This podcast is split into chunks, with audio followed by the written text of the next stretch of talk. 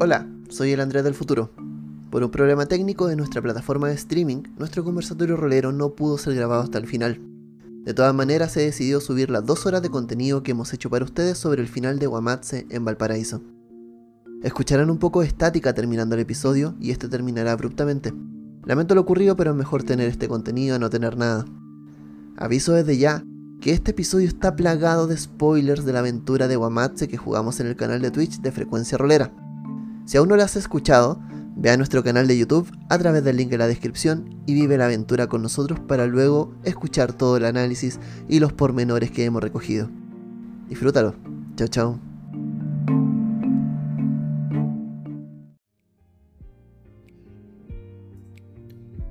Muy buenos días, tardes o noches a todos. Bienvenidos a una sesión tranquilita, esta vez no rolera de frecuencia rolera. ¿Cómo estamos? ¿Cómo está mi gente? ¿Cómo están mis jugadores? ¿Cómo está la gente que sufrió aquí bajo los embaldos, envites de Guamatse? Gente que estuvo aquí en un momento sufriendo, emocionándose, rabiando y viviendo una tremenda aventura. Paso a saludar primero que todo a nuestra gente, a nuestros amigos, eh, nuestros queridos invitados, eh, interpretando que llevó a Nayara García, mejor dicho, interpretó a nuestra Nina. ¿Cómo estás? Bien aquí. Eh, ahora un poquito más relajada. No, no va a pasar nada tan terrible. Esperemos, esperemos. La idea, la idea es que no, no, ocurra. Pero muy bien. Así es. Tenemos interpretando, o que interpretó también a Rafael Trento.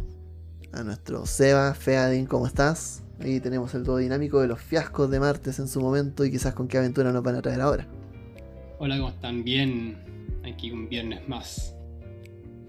Listo para todo. Muchas gracias, qué bueno, me parece.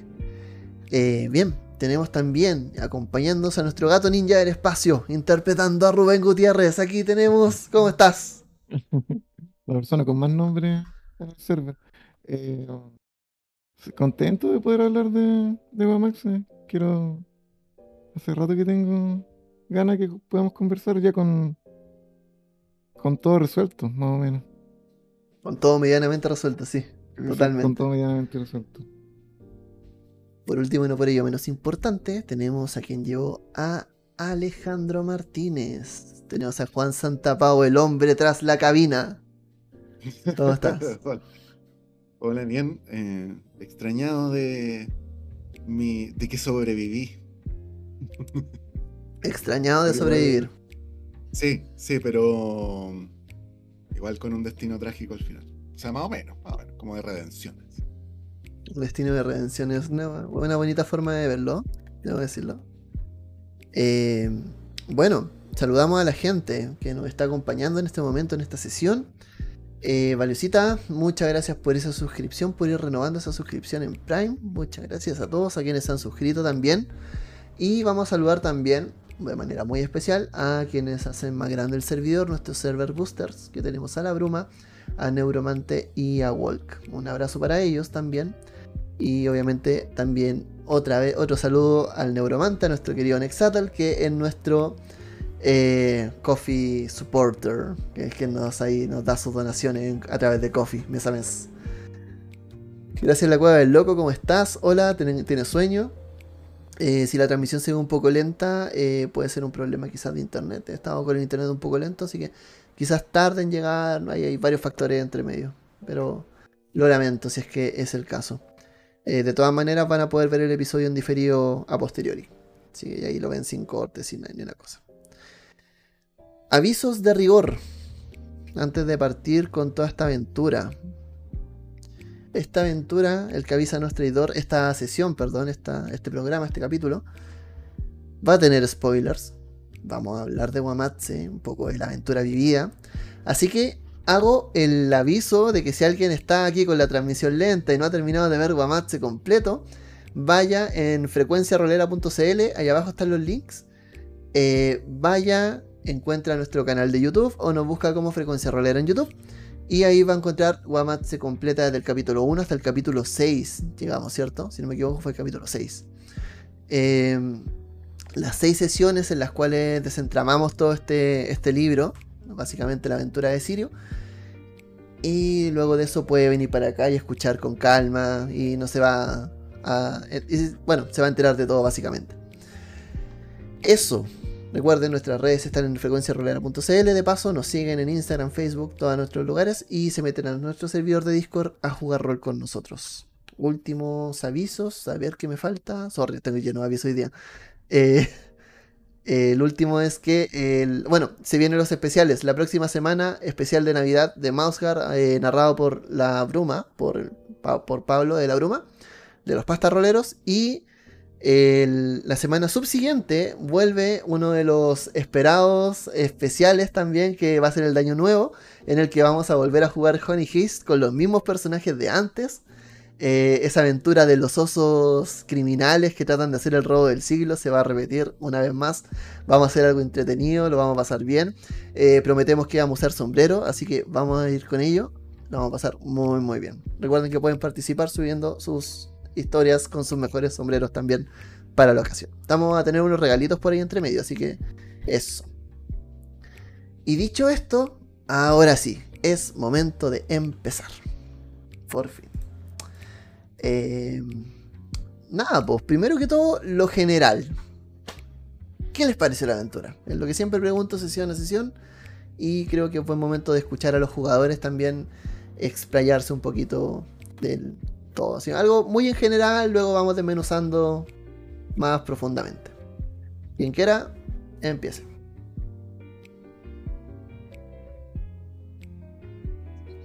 Procuren que no haya mucho silencio, sí. Eh, bueno, eh, a ver. Así muy general, me gustó. Eh, me gustó porque es como estar con una película. Em, es como. Es bastante rápida, por así decirlo. Bueno, igual lo hicimos en pocas sesiones, pero como que se puede hacer en, en poca y resulta súper bien. Quizá un poquito apretado, pero está bien. Eh, tengo ahí como mis peros, pero ya ahí cuando estemos más en profundidad podemos hablar más. Pero así a grandes rasgos podría decir que es una buena historia. Eh, quizá me faltó un poquito más de... No tanta víscera, sino... No sé, más demonios primigenios con tentáculos a punto de comerme. No lo sé. ¿No? Buen, buen feedback inicial. ¿Quién se suma? ¿O quién continúa? Yo concuerdo con eso que dice Nina, como que me gusta ese aspecto mm, esotérico, ocultista, o quizá de esa magia oscura de la llamada de Cthulhu, ¿cachai? Como que me gustan esas escenas cuando se dan. De repente, claro, habría sido entretenido como quizá más tiempo de eso. Pero, pero a mí también me gustó, me pareció bien vívido todo, como que tengo algunas escenas que recuerdo súper bien, ¿cachai? Como por ejemplo cuando están, eh, cuando están Rubén y Nayar en el colegio, me- es una escena, fue una escena súper vívida para mí. Como que lo visualicé todo súper bien, cuando eh, volaba el escritorio y, y golpeaba a Rubén y lo de la nota y todo eso, como que fue un, fue un momento bien cinematográfico para mí. Creo que la conversación también de Alejandro con Rafael Trento como en el hotel también me gustó mucho como si, si fuera una película sería una escena que me habría gustado mucho. Mm. Perfecto. ¿Alguien más? Caleta. Debo decir que tenía expectativas más bajas. A ver, la- el inicio no es muy bueno, pero. O sea, es bueno, pero no es bueno como, como, como juego. Eh, lo pasé bien. Se notó claramente que los jugamos muy apretados, súper corto y apurado. Eh, opino igual que, que la Domi en este sentido, de que se, a mí me faltó explicación. ¿ya? Un poco más de apertura, más tiempo, men- menos. Pero entiendo que el formato que estamos jugando en en vivo no daba para eso. Eh, creo que es una aventura de cult. No vi nada que sea Lovecraftiano. En aventura de cult, derechamente. Como decía la Domi también, nunca hubo ningún ser primigenio ni nada. O sea, eh, sé por dónde se va. es- está, obviamente, fuera de jue- juego, ¿cachai? Cacho que la criatura en realidad es un ser primigenio, bla, bla, bla, de una galaxia muy lejana, pero puede ser oculta, risa. Eh, no la sentí como Cthulhu, lo cual también es bueno, ¿eh? no, no lo veas como una crítica negativa. Me encanta nada. jugar viendo los, los paradigmas de estamos en los años 20 y soy investigadores, vamos a una casa abandonada, uh, fantasmas, no sé, ¿cachai? Esa, esa weá es como que me tiene un poco aburrido. O ir a la tumba maya y encontrar el demonio, bla, bla. Eso como que está, es muy cliché. Eh, me gusta que rompa ese paradigma. eh, me gusta jugar la edad moderna. Cualquier aventura Lovecraftiana. Lovecraft buscaba... eh, hecho, Lovecraft narraba sus, sus aventuras en su época con la mayor tecnología de la época y mayor conocimiento de la época. Y creo que ahí Sandy Peterson, de hecho, se, se arrepienta de eso, de haberlo puesto en los años 20. De hecho, Sandy Peterson, que creo que Cthulhu juega en la modernidad solamente, porque ese es el sentido. Uno no siente miedo si está en el pasado, uno siente miedo si tu vida actual se rompe, se cambia, se... se eh, es una buena aventura. Como digo, faltó el toque Lovecraftiano, para mi punto. Yo iba como una aventura de culto. De hecho, por eso yo para culto Ragnarok, cagar la risa y pasaría piola. Eh, Ujú. Lo cual no es malo, como ese punto, y lo pasé súper bien. Faltó un montón de cosas, investigar un montón de cosas, un montón de cosas, pero en general, eh, de dos para arriba. Obviamente tiene sus puntos bajos, que lo vamos a ver más adelante, pero eh, dentro de todo me gustó, me gustó bastante. Eh, yo, lo- la correría, pero la correría diferente, con varios tantos cambios, pero eso ya es otro, tema, verlo más adelante. Hoy podríamos prepararnos con esa, con esa pregunta, como de con qué correríamos Guamatse. Porque la verdad es que tampoco está hecho, está con la llamada de Cthulhu séptima. Entonces, no, eso son decisiones que uno va tomando. Eh, Igual, yo- como dice Seba, yo lo pasé bien, pero también lo pasé mal. Como que hay momentos donde siento que, o sea, no, no- no sé si pasarlo mal es así como la definición, pero, pero hay momentos que sí me, ¿Te, te aburres? me- no, no, no, no, no, no, no, no, ningún caso, no, no. Ah, ya. Sino que me, me, me, me, me causaron cierta crisis, ¿cachai? O cierto, o me fueron difíciles de afrontar. Porque, o fueron quizá un poco frustrantes, yo creo que eso es, la, eso es la- lo que quiero decir. Buena. Porque por cómo está planteada la aventura, la- es una aventura muy manipulatoria, ¿cachai? Mm. Hay mucha manipulación. Y hay, y hay momentos donde es muy fácil que uno sienta que, que te están enrielando o que no podía hacer nada, Mm. ¿cachai? Mm, Como, sí. que, como que no... O sea, específicamente cuando yo maté a la señora, cuando maté a la vieja, ¿cachai? Igual yo creo que fue bueno para la historia al final, ¿cachai? Entonces yo me, me, me, me- súper me reconcilié, me reconcilié con ese momento porque fue, porque le dio más cuento al personaje y todo. Pero, pero experimentarlo, por, por así decirlo, como uno experimenta la- la- las cosas en los juegos de rol, experimentarlo para mí igual en el momento fue frustrante, ¿cachai? Yo, yo como que me piqué un poco, así por, así, por decirlo en chileno, ¿cachai? Pero no contigo, como- ni, ni- ni- Es como que tenía ahí la opción de o la mato o la mato. Claro, pero en la cabeza de uno es como, pero no tengo por qué matarla. Claro. Claro. O sea, de hecho, las opciones eran o la mato o me mato. Claro, claro, Ya, es como que me Mejor salía. Claro. Claro, sí, bueno, una es como falsa en- dualidad. como en los juegos de video antiguos, así como, no sé, como de arcade, así como donde de repente habían dos opciones nomás, ¿cachai? Donde no podía abrir una puerta. Claro. Sí, sí, totalmente. Eh, De hecho, creo que esa mayor crítica que también le daría al- a este, a- al, al módulo, sí, hecho, lo- yo- después lo estuve me- medité bastante, y la mayor crítica es que efectivamente desde la creación del personaje en adelante es súper, no sé si es súper lineal, pero para llevarlo, si lo llamo apurado, es lineal. Yo, te- yo creo que ahí, ahí se puede explorar y abrirlo como un medio sandbox, pero claro, está el tiempo. Mm, Pero, eh, pero yo creo que lo que dice Juanpa es, es el tema. Es súper, eh, no sé si frustrante, eh, a, mí, a mí me aburre más que frustrarme, de que te den como opciones súper sesgadas y que, ¿quiero hacer esto? No, no puedes, o, o- o- o te mueres. ¿cachai? Ah, yo, yo mi pescota no lo vivió tan, tan, tan firme. Yo creo que tú me diste harta libertad en ese sentido, André, de que tuve un poco, creo que yo tuve más flexibilidad que todos los otros jugadores en cómo llevar el PJ, pero también las escenas en sí eran una detrás de otra. No, lo que Claro. hiciese no, no iba a cambiar mucho ese orden, por lo que entendí, pero sí dentro de las escenas tenía mucha más, flexibilidad que los otros. De hecho, al final, puede hecho lo que quisiese. Eh, versus, por ejemplo, Na- Nayara, que estaba obligada al computador, ¿cachai? Eh, eh, yo creo que se sintió que es medio railroadístico si bien vi que teníamos posibilidad de abrirlo, por cuestiones de tiempo también tuviste que arreglarnos aún más o seguir ese railroad sin, sin dejar de abrirnos. Pero creo que ese, como dice Juan, pues, es el, es el tema para mí también, ¿cachai? Sobre todo la cuestión de personaje, más que incluso cómo llevarlo. Sí, Yo, estoy yo sentí completamente. como un poquito. Como, a mí me gustó en general, pero igual lo sentí como, en, en- como una especie como de aventura gráfica. Como esa idea como tan así. Pero a mí me gusta jugar aventura gráfica, entonces como que tampoco es que me choque este, esa perdón, modalidad. ermitaño como un, como un cómic. ¿Mm? Como, co- ¿A qué te refieres? Como, mon- Ah, como no, Monkey como. Es, ¿Cómo se llama? Monkey Island. que- ¿Como con aventura gráfica? Hay unos juegos que son que se llaman así como aventuras gráficas porque te van mostrando como imagen. Clic, clic, y que Sí, todas sí. las opciones son siempre lineales, ¿cachai? Como tenéis dos opciones y llevan la misma. y así hoy. Claro, así como hay una puerta, lo otro, otro. ¿Mm? Es que cuando hablan entre medio como que se corta, así que tengan ojo con eso, pero eh, es como el Monkey Island, algo así, decís tú. Claro. Ya, Monkey Island. ya. Eh, sí, mira, a ver, vamos hablando como un poco recogiendo. Eh, me pasó lo mismo, yo lo pasé súper bien. Creo que la aventura en realidad, bueno, yo tuve la oportunidad de jugarla previo y de eh, ver una, un test de la, o sea, como una, alguien que también jugó la aventura.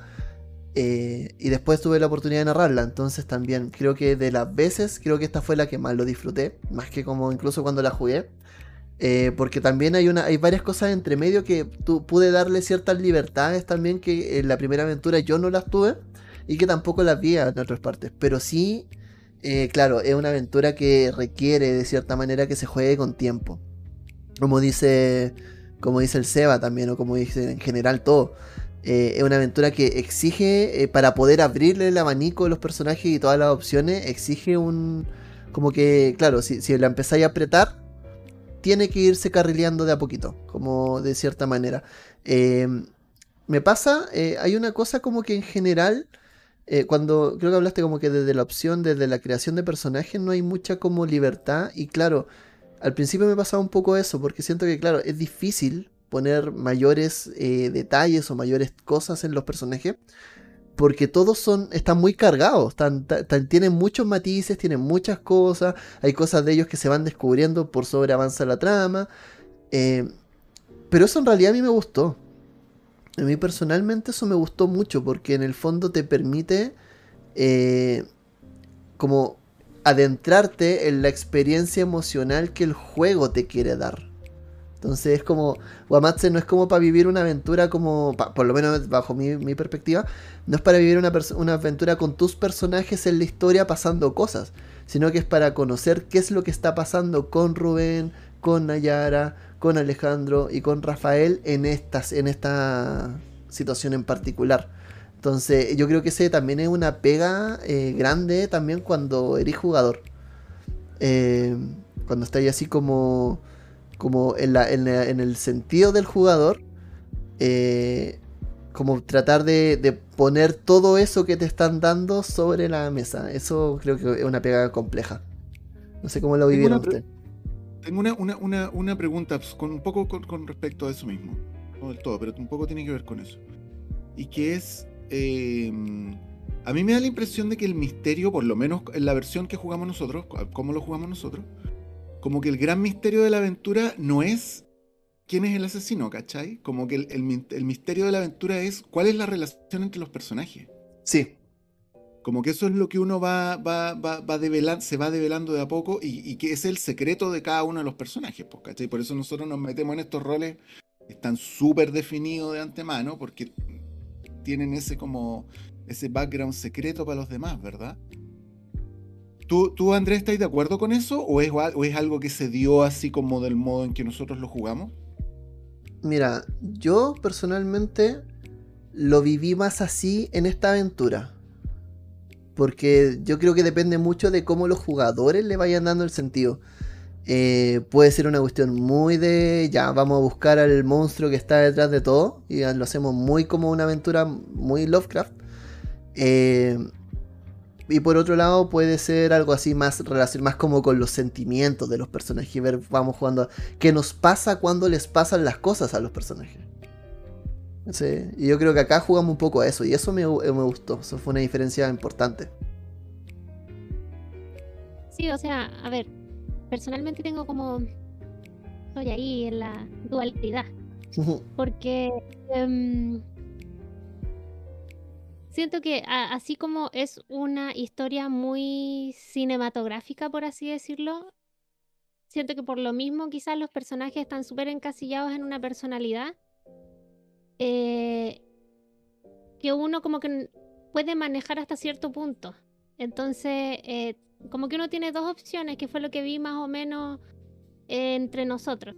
Uno, como que nos llevamos muy bien con el personaje y lo llevamos eh, según lo que nos dieron, que podría incluso haber sido mejor si hubiéramos más tiempo, no sé, para adentrarnos en la psicología del personaje. Pero por ejemplo que me pasó mucho con el ermitaño, que seguía siendo muy el ermitaño en el cuerpo de Rubén.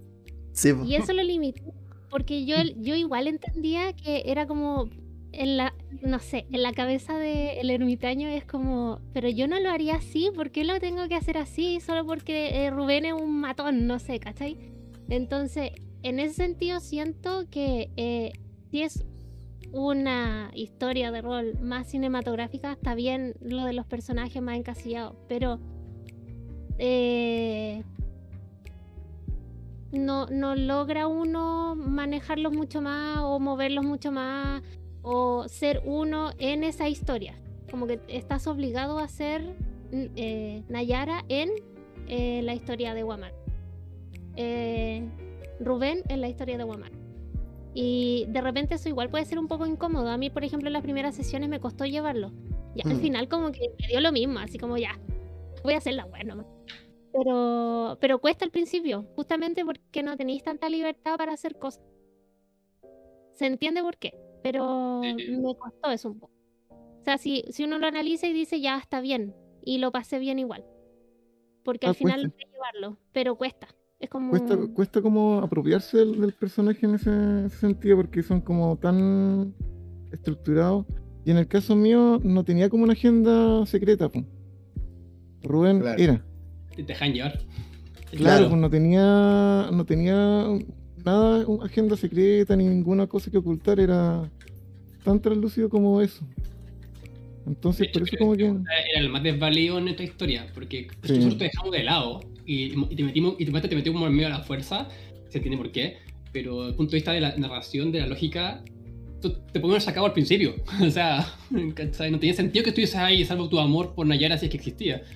Entonces, dependías de un hilo muy fino, versus nosotros que teníamos un hilo más, más fuerte. Guamache nos unía, a ti te unía el amor Ah. por Nayara, ¿cachai? Entonces, sí, yo, yo, yo difiero un poco. Yo, yo difiero un poco porque me pasaba lo mismo. Yo en un principio miraba y decía, oye, como claro, Rubén sobra. En la ecuación, en la ecuación de Wamatse, Rubén sobra. Rubén es, un- es básicamente un peón de Wamatse. eh, y que está un poco pensado como ya, onda, Nayara es, eh, es una niña, necesita alguien musculoso que, que la proteja. eh, tú ven para acá, cuídala. ¿Cachai? ¿Y cómo, cómo la cuidáis? Estáis enamorado de ella. Entonces, pero también, claro, a, a la ecuación de Wamatse puede ser que sea un personaje más extra, pero por otro lado, eh, y en la medida en que iba avanzando la aventura, creo que Rubén es como uno de los personajes que más me, me fue gustando. Eh, como, porque en el fondo es, es, es como un poco como el, juega un poco el paladín, juega un poco a este tipo que le llegan los palos por todos lados, que no entiende qué pasa, solo se queda porque está muy enamorado, pero al final eh, es, es la mayor víctima de todo este tema.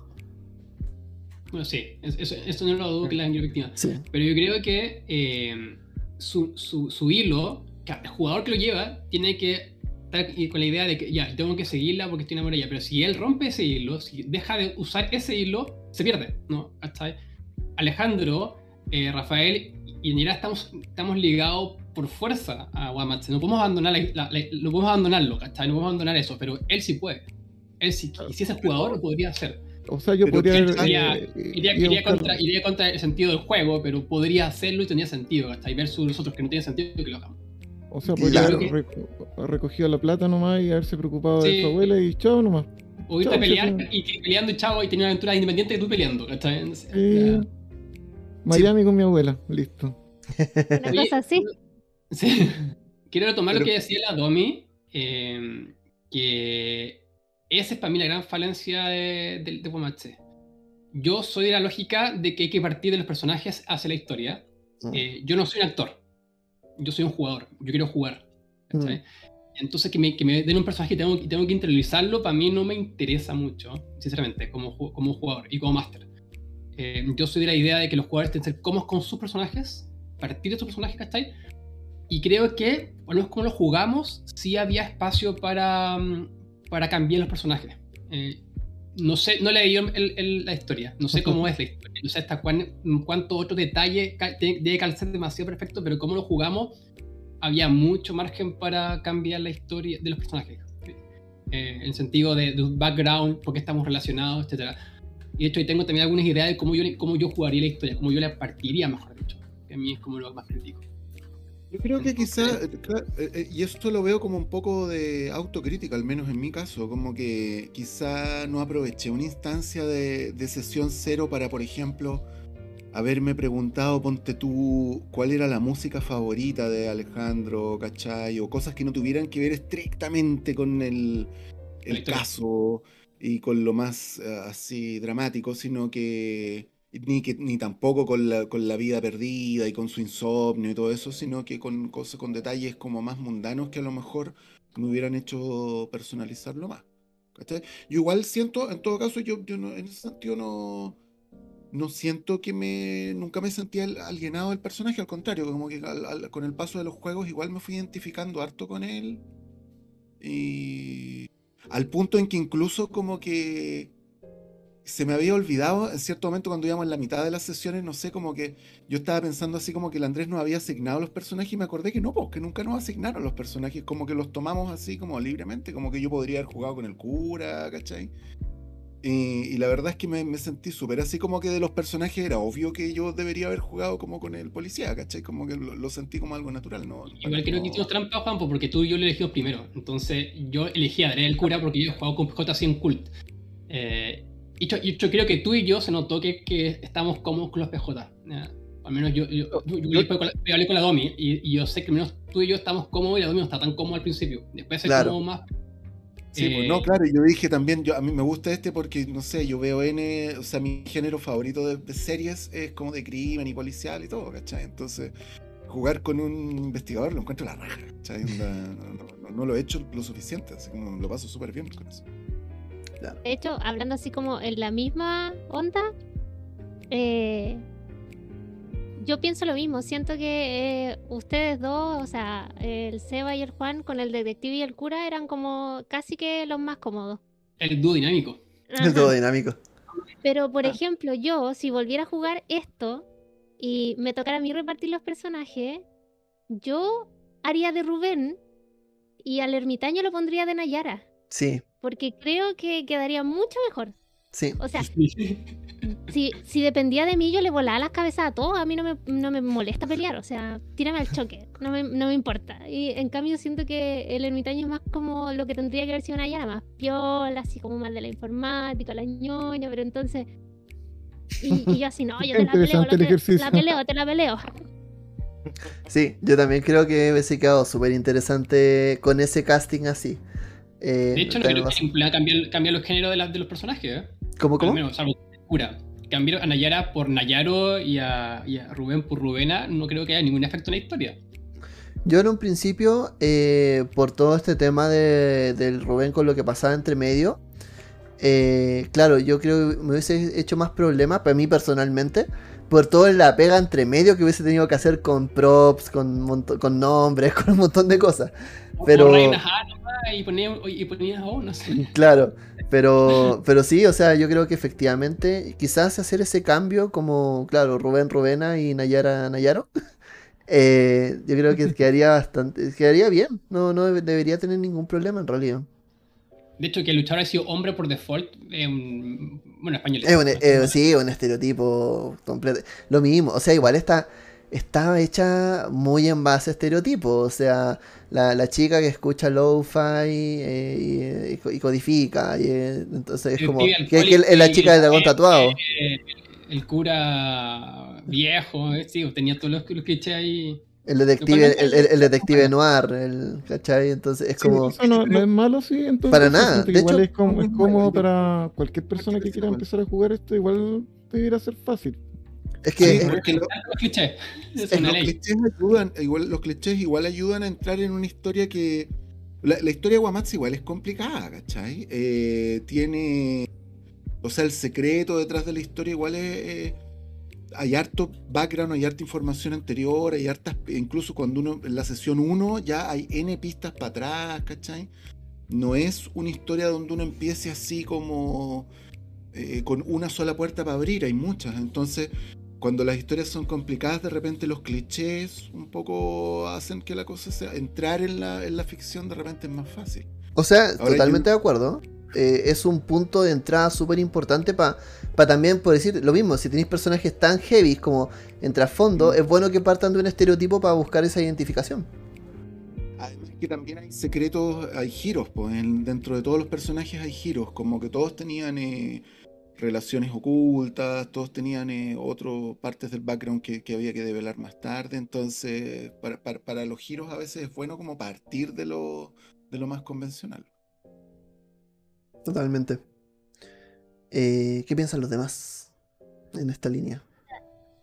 Igual el- la otra vez estaba pensando, y quizá lo que voy a decir es súper nada que ver, pero eh, yo siento que la historia de Wamatse está hecha para que igual el máster como que brille más que todos los jugadores. ¿Tú creí? Sí. Sí, porque, o sea, Ajá. ya. l- o sea, siento como que ya los, los jugadores se tienen que adaptar al personaje y todo lo demás. Y claro que pueden hacer muchas cosas y pueden bri- brillar dentro de su personaje, pero el máster de partida tiene todas las claves y, y es súper eh, cine- cinematográfica. Entonces, por ejemplo, cuando hacía los efectos de sonido y el niño poseído y, los cambios de voz y las escenas. Entonces, era como algo para que el narrador brillara mucho en contando la historia.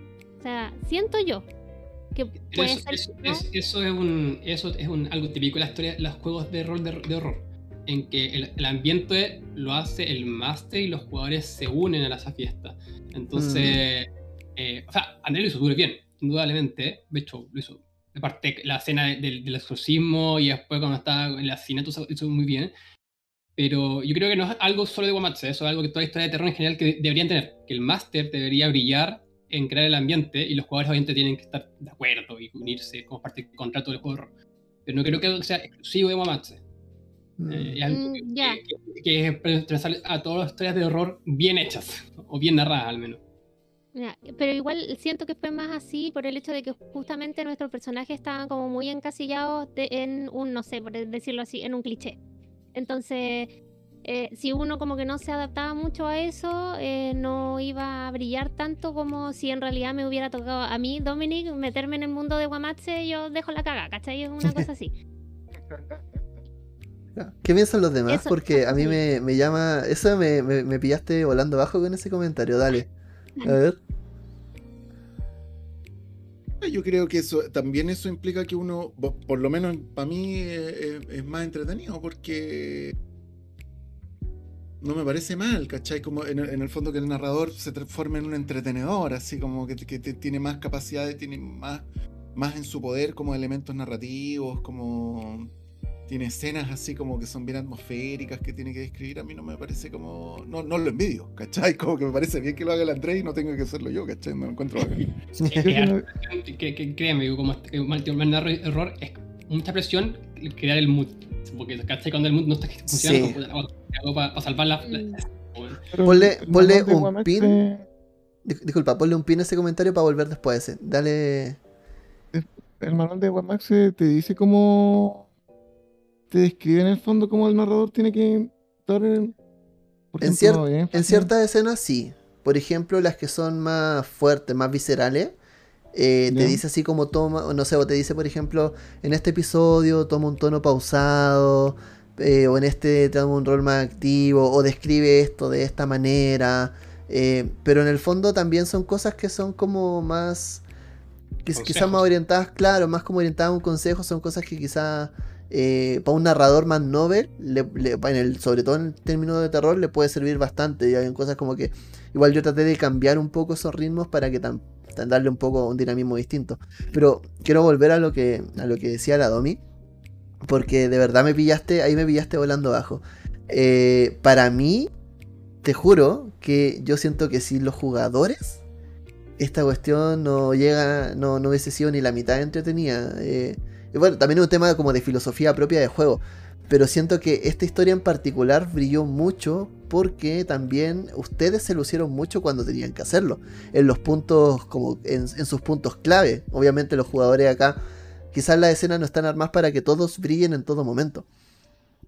Pero cuando hacen lo que tienen que hacer en los momentos oportunos, cuando Rubén va y por fin se planta a pelear después de aguantar tanto, eh, cuando viene eh, Rafael y hace el, ex- el exorcismo, cuando Alejandro decide en el fondo convertirse en un asesino, cuando Nayara también viene y, hackea como el auto, ¿cachai? Para poder escapar. En esos espacios, eh, creo que efectivamente brillan bastante. Bastante. Yo creo que la aventura ahí, los diálogos, incluso ese mismo que comentaba el Juan, que era como esa conversación entre, entre Alejandro y Rafael. Eh, eso es- no está pautado para que se dé de esa manera. Y esos puntos hacen que tenga un clímax súper especial. Eh, claro yo creo quizás, claro, en temas de voces y cosas, uno, un- uno va moviendo hilos, va, haciendo cositas, ¿cachai? Como para que también, y también mostrándose. Pero, pero sí, yo no, no sé si... Me, llama la atención, yo me quedo con eso, como no, no había pensado tampoco lo que decía lo que decía el Seba, de que las historias de terror están hechas un poco para que el narrador brille. Y, lo- es algo para pensar, está, interesante. Sí, pues o sea, igual lo entiendo porque al final, si el narrador no, no, no te mete así como en el modo de horror, ni un brillo el juego, obvio, pero. Pero igual, igual lo- sin más manera de criticarlo. Siento yo que como que el, el máster en esta historia brilla mucho. No mal, sino que con todo lo que tiene que hacer va a brillar mucho así. Mm. Y eh, de repente incluso cuando tú narrabas la escena, como que yo no me podía meter en mi personaje porque estaba escuchando la escena y era como, de verdad estoy escuchando esto. y, que- No. y de repente, ah, oh, verdad, tengo que jugar. Oye, para que vayamos escena por escena, eh, ¿les parece? que Quería preguntarle también así como tirar la pregunta en general. Aquí la gente incluso en el chat nos puede eh, comentar, estoy seguro que esto van a comentar con delay, pero no importa. Em, pero quería ver qué les pareció la decisión de jugarla en Valparaíso. Ese como hacer este Guamatse, porque la aventura está ambientada en Madrid y, eh, a ver, espérate, está en el barrio de, claro, Madrid. Y el otro está ambientado para jugarlo en el barrio del Leganés, que se llama. Que la verdad es que no lo había escuchado en mi vida. Entonces, yo siento que no, no se sintió tan muy, muy bien eso, en ese sentido que, por ejemplo, no se transmitió, no sé, estas escaleras, por ejemplo, mm, no, no subimos, no sentí como que, sentí que la aventura en ese aspecto como que fue plano en cuanto a, a geografía, por decirlo. Como que no me transmitió el el hecho, no sé, A lo mejor falta un poco de arquitectura porteña. ¿eh? sí, Sí, po, el hecho como la sí. expectativa, el- los quiebres de la... Eh, yo creo que la idea de jugarlo en Chile, Valparaíso, es buena, default, porque mientras más cercano uno sea natural, sea, lo sienta natural o sienta que es su ambiente, más horror va a sentir, porque es tu casa que se está transformando en este lugar extraño y misterioso. Pero comparto con mi, con mi Taño diciendo que no se, puede haber sido Valpo, Concepción, Santiago, la Antártida, hubiera dado lo mismo porque no se sintió eh, no se sintió que fuese Valparaíso. No salvo el meado que, que llovía siempre, pero eh, puede haber sido Chiloé, lo cual también es bueno o malo, puedes cambiar la locación, eh, pero sí, no lo, no lo sentí muy, muy Valparaíso y de hecho las partes como que tenían nombre y apellido, como no sé, el, el, el, el hotel O'Higgins o así, eran, puta, no están así el hotel O'Higgins, no es así. Claro. Era como, como que me hacía- esas partes se sentían raras. Eh, Pero pues- pero- el, el tema de policía científica en vez de PDI, ah, ese fue un no. error mío. Pero ese fue yo, yo no sabía.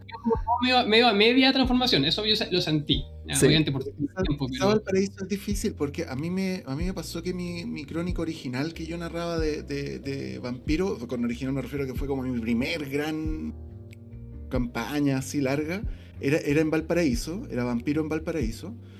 Y, y me pasaba esto constantemente, que yo sentía que no lograba para nada transmitir así como que estábamos en Valparaíso. Y tal vez porque Val- Valparaíso es muy tridimensional, ¿cachai? mm, Es como que tendría que estar todo el rato como hablando de que estáis más abajo, más arriba, que ves la, la casa que está el techo más abajo. Claro, lo no cual el sé. cerro, el cerro de allá, el ascensor de acá, el bar de allá, el bar de acá. ¿Qué podría ser, por ejemplo, no sé, lo eh, ¿cachai? No sé. no sé, por Rubén cuando sale de su casa, baja una escalera, dobla y justo en un pasillo muy angosto en estas callejuelas que hay, no sé, a- se pilla con un grupo de punkis, ¿cachai? Que está tomando chela y... Hay y- unos vidrios rotos, ¿cachai? Claro. Claro. vidrios y, y- y sale un olor a meado, ¿cachai? En la esquina, porque. O por ejemplo, no sé, pues no, el cura y el detective no podían llegar a la casa de Nayara porque se supone que vivía para atrás para los cerros, entonces como que era medio difícil. Claro. caminando. Había un incendio, el, el plano está lleno de basura. Sí, Claro, totalmente. no Eso, eso, eh, eso me quedo. Yo también me, me pasó lo mismo. Eh, a mí me gustó, me, claro, me gustó como el tema de poner locaciones que en el fondo, claro, tú vayas a Valpo y las podías encontrar. eh, algunas más difícil, otras más fácil. Pero sí, eh, efectivamente el tema de la tridimensionalidad que tiene Valparaíso, creo que no lo logré. Y aquí obviamente está, está claro, fue un error como de, de no lograrlo. Eh, eso, ahora de hecho lo, pensé, lo mismo que decía, lo, lo mismo que decía Capo, que es como decir, oye, poder narrar quizás la escena previa, el cómo tú llegas a las escenas en las cuales te va poniendo la aventura. O no llegas a la casa de Nayara, no estás en la puerta, sino que estás subiendo el cerro, tomando el ascensor, esperando. El tema del olor a meado en particular, yo lo sacaba, lo, lo omitía un poco, uno porque estaba lloviendo constantemente, entonces tampoco era como No, para darle pero tanto una- énfasis. Una caricatura del. La- y otro también para no caer como en esa, en esa caricatura que Mm. me imagino que todos los que viven en alguna ciudad lo quieren evitar. Entonces, pero, pero eso. Yo creo que igual No, es como. Sí. eh, Dale. Es que, Pero verdad, sí, la idea es buena. La idea Sí. de jugarlo en Valpo, en Conce, en Valdivia es buena y es mejor que jugarla en Madrid, de mi punto de vista al menos. Es como oh, es como lo que hablé al principio, como que está en años 20 en Ar- Arkham, no me llama ni la atención a mí, no me causa miedo que pase algo ahí, pero si es en Concepción o en Viña o en Santiago que yo conozco, vivía ahí, pues cambia la hueá, ¿cachai? Claro. Mi panadería que explotó porque pasó un demonio, ¿cachai? Versus una panadería X, en lugar X. La idea es buena, la, Sí, la, la- la- la implementación fue, estuvo más o menos. Sí, totalmente. es que, es que la verdad igual eh, te la pusiste difícil. O Sí. sea, Cuando- cuando uno estudia arquitectura, Valpo es como casi que un año entero lo podías estudiar solo Valpo, entonces como te la pusiste difícil. Sí. No llega Sí, Y tiene características únicas, ¿cachai? Que, que lograr el ambiente de Valpo es filo. Si hubiese Santiago, era mucho más creíble, o Conce, o, o incluso Valdivia, pero Valpo es Sí. muy específico, tiene muchas cosas decadentes, de- el, el plano y el cerro son diferentes, el- eh, eh, es- tiene muchas características propias que es difícil transmitirlas si no conoces Valpo y tienes que encima tratar de Mm. meterlas. Bueno, Sí.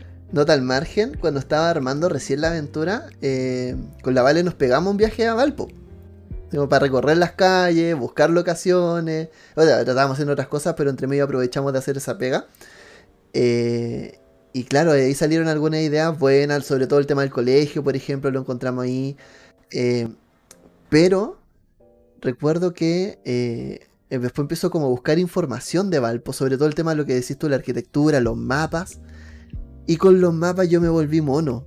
Te juro, yo me volví mono. Así, veía los mapas y veía la arquitectura por un lado, veía las construcciones y para otra parte, y en otra en una época, cambiaban en otra. Era, era, era como, de verdad que ya, ¿con qué me quedo? ¿Con ¿Qué, qué puedo sacar de acá para hacer algo como relativamente creíble? Y efectivamente yo creo que ahí Valpo es una ciudad, claro, es como apuntar alto. Y, claro, uno Igual lo, lo intenta. el lugar, el lugar de donde está la muerta la Cayetana estaba súper bien escogido, ¿cachai? Como que funcionó súper bien con Sí. integrando Valparaíso y todo. Sí. Yo creo que ahí lo- los factores que nos jugaron en contra un poco, eh, por lo menos creo yo, es, eh, bueno, efectivamente esa falta como quizás de descripción previa y también un poco el tema del apuro, de como que ya se nos empezó como a ir encima, entonces empezamos como a priorizar. Sí, yo creo que, yo creo que ahora, se puede, se- lo pudimos jugar en Valpo y ha sido un Valpo creíble, pero necesitáis más descripción que era más tiempo. Claro. Mucho más tiempo.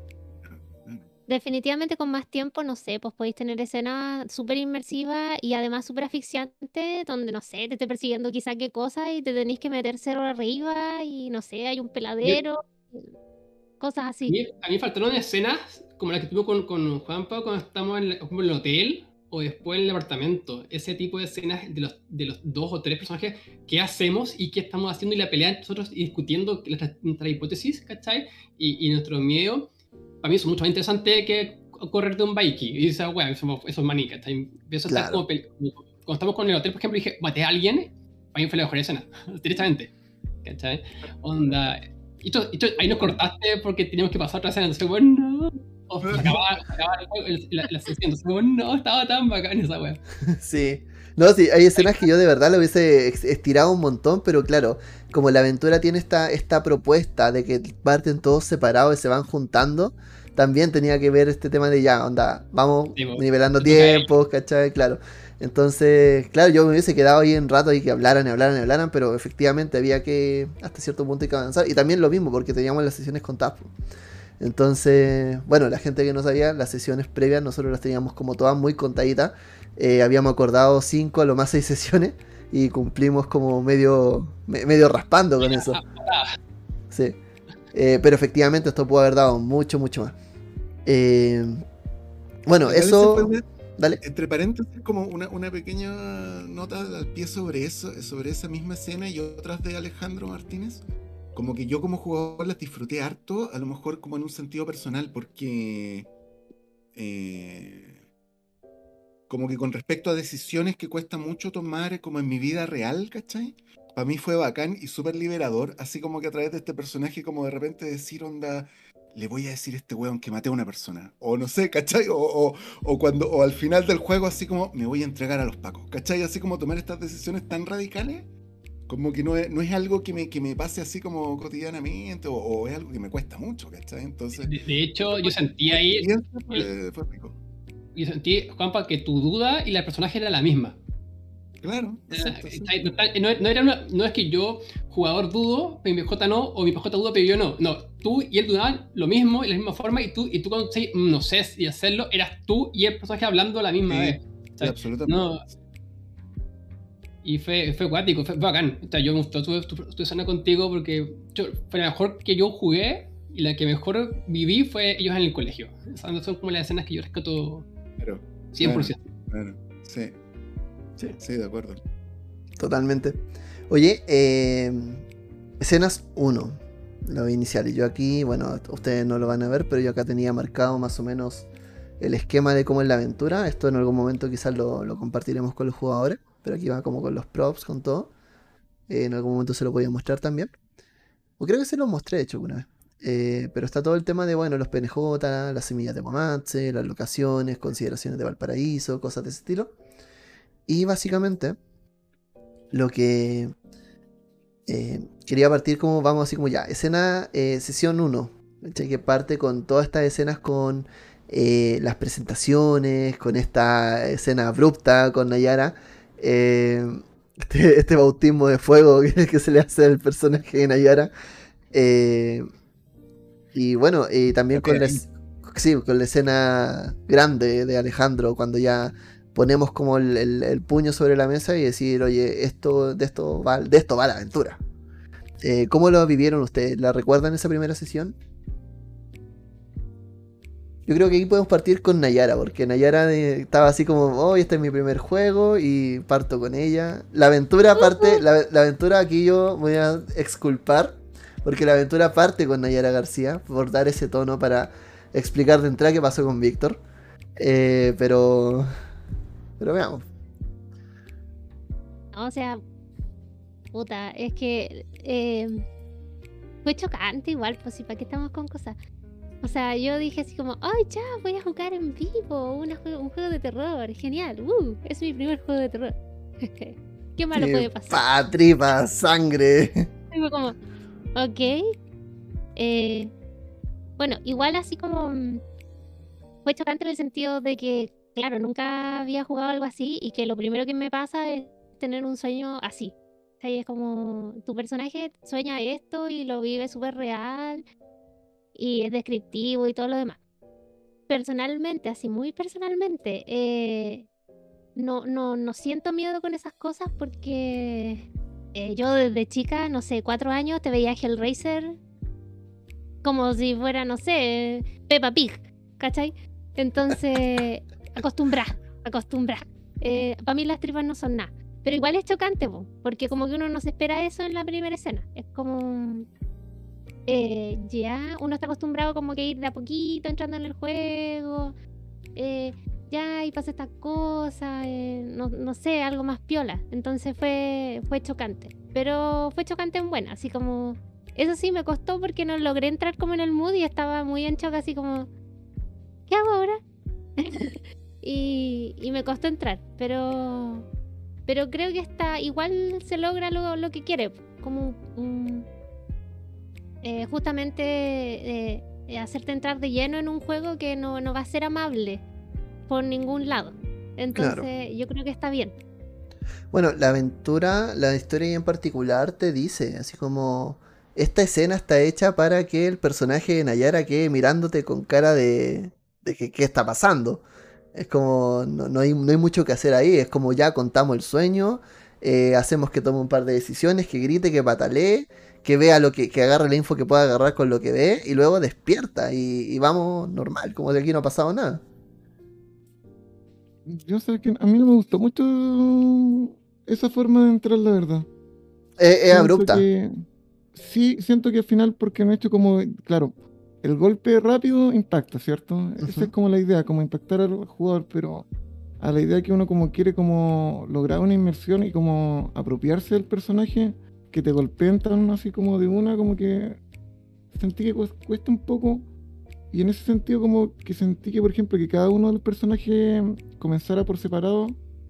Yo hubiese preferido que, por ejemplo, Rubén con Nayara hubiesen comenzado juntos porque para marcar una diferencia desde un inicio que eran como una, una pareja, ¿cachai? Y que tenía un sentido real, que no como que al otro día se pillan como a la, salida del colegio, como que más menos sustancioso. Hubiese se- preferido que hubiese sido como que ya se juntaron en la noche y después cada uno se va para su casa y Nayara ve en la noche ve, ve esa pesadilla y ya una vez un poco más como de como un poco más de, de entrada en acción como que sentí que eso Bueno, bueno, me gusta.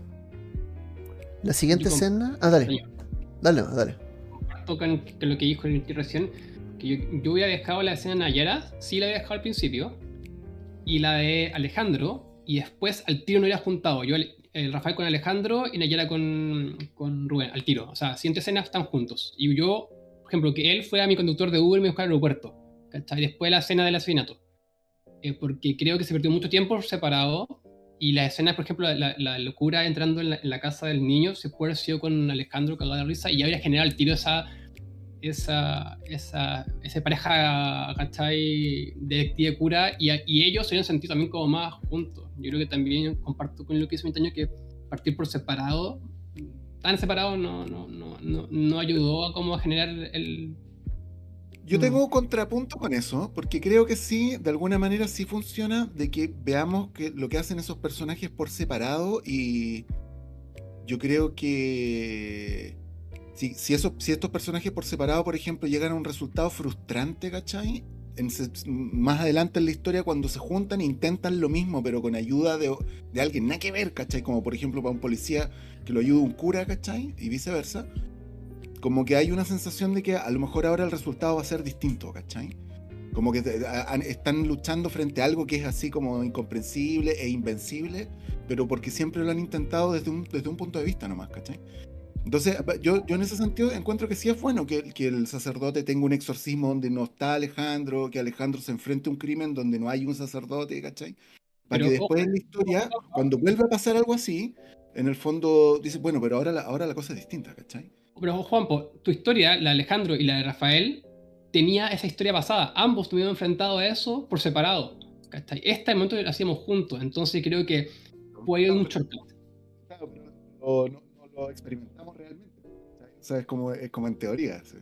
Claro, entonces, obvio- obviamente, en teoría de la historia, no en teoría de los jugadores, pero yo creo que ahí el shortcut sí era factible hacerlo, pero sí he dejado tu escena solo. La, la, la, la- del asesinato sí lo he dejado solo. Eso, O sea, esa escena. Sí. Imposible es que esté yo ahí. Estoy a cagar la escena. ¿cachai? Pero sí, tú has estado, Alejandro, en la Rafael con, con el niño. A mí, a mí personalmente me pasa que eh, yo encuentro bien que las escenas partan por separado por lo mismo, o sea, es como un poco presentar un poco qué está pasando con cada personaje, dar como una película un poco general. Y luego ya después empezamos a, entrelazarlo, a juntar. Y claro, efectivamente ver primero qué está pasando con ellos en cada uno. O sea, la escena, por ejemplo, si parten juntos con Rubén y la abuela, no sé, pues pensaba, eh, lo de la abuela quizás no hubiese tenido tanto impacto, si está más pendiente de Nayara. Entonces ahí como ir viendo. eh, creo que en el fondo, claro, puede funcionar de ambas maneras. No me incomoda para nada cómo partió. Eh, para los jugadores, claro, puede ser un- distinto. Yo cuando fui jugador tampoco me, me- incomodó en realidad. Eh, pero eso, creo que va, un poco por ahí. Me, parece igual, claro, son, distintas formas de verlo. Bueno, la siguiente es la de Alejandro, de hecho. La primera de Alejandro, que es como él manejando. Ya, no, no es la. el- el- perdona, no me acuerdo. ¿Es, es la misma escena donde llega al, al lugar del crimen o no? ¿O todavía no? No, pues la previa, ah, cuando tú vas como al- a los contenedores. Una previa atmosférica, así Sí, como. muy y ahí, atmosférica. sí, y ahí como jugador, como que ahí yo, yo encuentro, ahí como que tengo una autocrítica, como que podría haber hecho cosas más entretenidas, ¿cachai? Y ahí yo pensaba que, por ejemplo, podría haber pensado que Alejandro ponía una determinada canción, ¿cachai? En el auto, o algo así, como darle, personalizar un poquito más el personaje. Sí, yo recuerdo de hecho que hay como que son hartas preguntas que te dice que eran como qué música escuchaba, qué tenía en la maleta. ¿cachai? Estaba listo, ¿cachai? Sí. Como que siento que siento que todavía me estaba poniendo como el traje del personaje y, y creo que entré a jugar a, a jugarlo en esa sesión sin estar listo como sin, sin, sin mucha creatividad para esas preguntas, ¿cachai? Que efectivamente me pueden llevar a un jugador a, a darle buenos, buenos rasgos al, al personaje. Sí, totalmente. Luego viene eh, Rubén. Rubén con su abuela. Y los- la gente que le viene a cobrar la pelea así como afuera de la casa. mm, claro. Sí, yo en ese sentido siempre traté como de ser contenido en- y llevé a Rubén de forma un poco más, más pasiva, pero lo que yo contaba después es que en el sentido que yo sentía que era que tenía que haber como un quiebre de personalidad.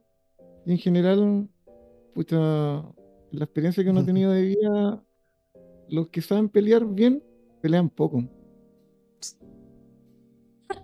Estoy de acuerdo. Sí. Generalmente los que pelean harto son los que son más penquitas, más La- llamados soldados de la calle, pero La, la pulga. La, la pulga buena para los combos. Claro, entonces como que la idea hubiese sido a lo mejor, claro, llegan afuera, me provocan, pelear hubiese sido como lo más fácil y a mí a lo mejor me hubiese gustado a lo mejor llegarlo a ese punto, pero ellos tampoco me presionaron a tal punto de que rompieran así como, no sé, eh, hubiese salido mi abuela, por ejemplo, le hubiesen tirado una piedra. Ya eso hubiese sido como que algo realmente que mi personaje sintiera como que es hora de actuar. Claro. Si no era como, ah, vinieron unos flights a echarla, así como a decirme unas cosas. Insectos. Como que eso pensé en.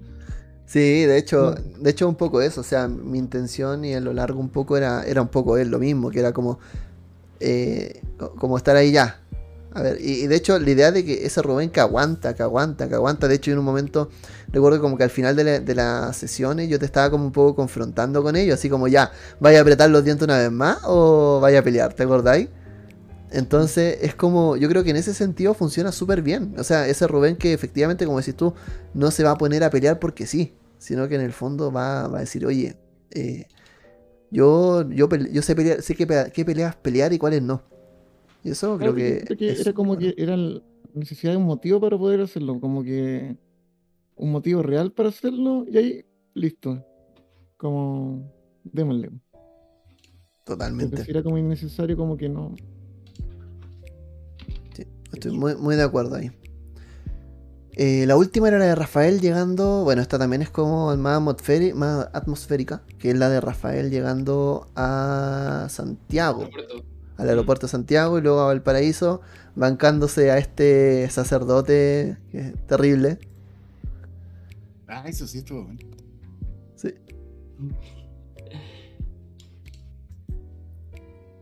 Ahí ¿Cómo- tengo una duda que he tenido siempre. ¿eh? Dime, ¿Qué es el Ignacio en la historia original? Ignacio es un sacerdote católico. ¿Por qué le cambiaste, por qué le cambiaste a un a un luterano? En realidad, eh, lo cambié es únicamente porque me gustaba la iglesia, la que sale, en la que está la, la- la luterana de la Santa Cruz. Únicamente por eso, porque encuentro que es una vista espectacular. Como que un momento era como que era obispo, pero después era luterano, después que sí, que no, como que fue confuso el punto de vista como eclesiástico. Te digo, eh, a la cena fue, fue bacán. De hecho, creo que junto con la de eh, Rubén y, el- y la de Alejandro fueron las mejorcitas iniciales, como, como, como jugador y personaje. Bueno, la de ayer fue más chocante, pero creo que eh, como de- decir quiénes somos, las nuestras fueron las, las mejores. Al tiro, al tiro nos, nos- nos creó el clip- el- el- la, la foto. Claro. Tanto el Rubén que, que no quiere pelear, entre comillas, que encuentra la zorra. De hecho, yo encuentro que Rubén tuvo un personaje súper complejo y que creo que no calzaba con la historia que, se, que, se- que es lo que se Mm. esperaba de él, pero el Super J es bacán. O sea, Sí, ese Rubén que no quiere pelear hasta el último segundo es la zorra, pero yo creo que se esperaba, se esperaba un tanque, por lo que sentí siempre en toda la historia. Que esperaba que Rubén fuese un tanque y no fuera un tanque, porque el weón tenía ese conflicto interno medio pacifista. a mí me volviendo a- a- al, al Rafael, buena intro para decir quién es, así el toque. Dejar todos los puntos sobre la I rápidamente. Sí, Y luego vamos a pasar a la escena ya Alejandro encontrándose con Wamatse nuevamente, entre comillas, con lo que hace Wamatse, con los efectos de él. Eh, que en el fondo es este tema de, de, claro, él entra, se encuentra con la gente en la casa Cuatro Vientos eh, y finalmente sube la escalera y se encuentra con el asesinato completo, con toda la descripción Ahí. ahí, todas las tripas, la Sí, sangre. no, no. No, en ningún momento fui muy fan de, como de la- los crímenes sádicos que tiene esta historia. ¿eh? Como que encuentro que es un poco exagerado. Encuentro que es como. No sé. No sé. Sí. Siento que no se necesita tanto grafismo como para, para darte una impresión del mal, ¿cachai? Pero. Pero bueno.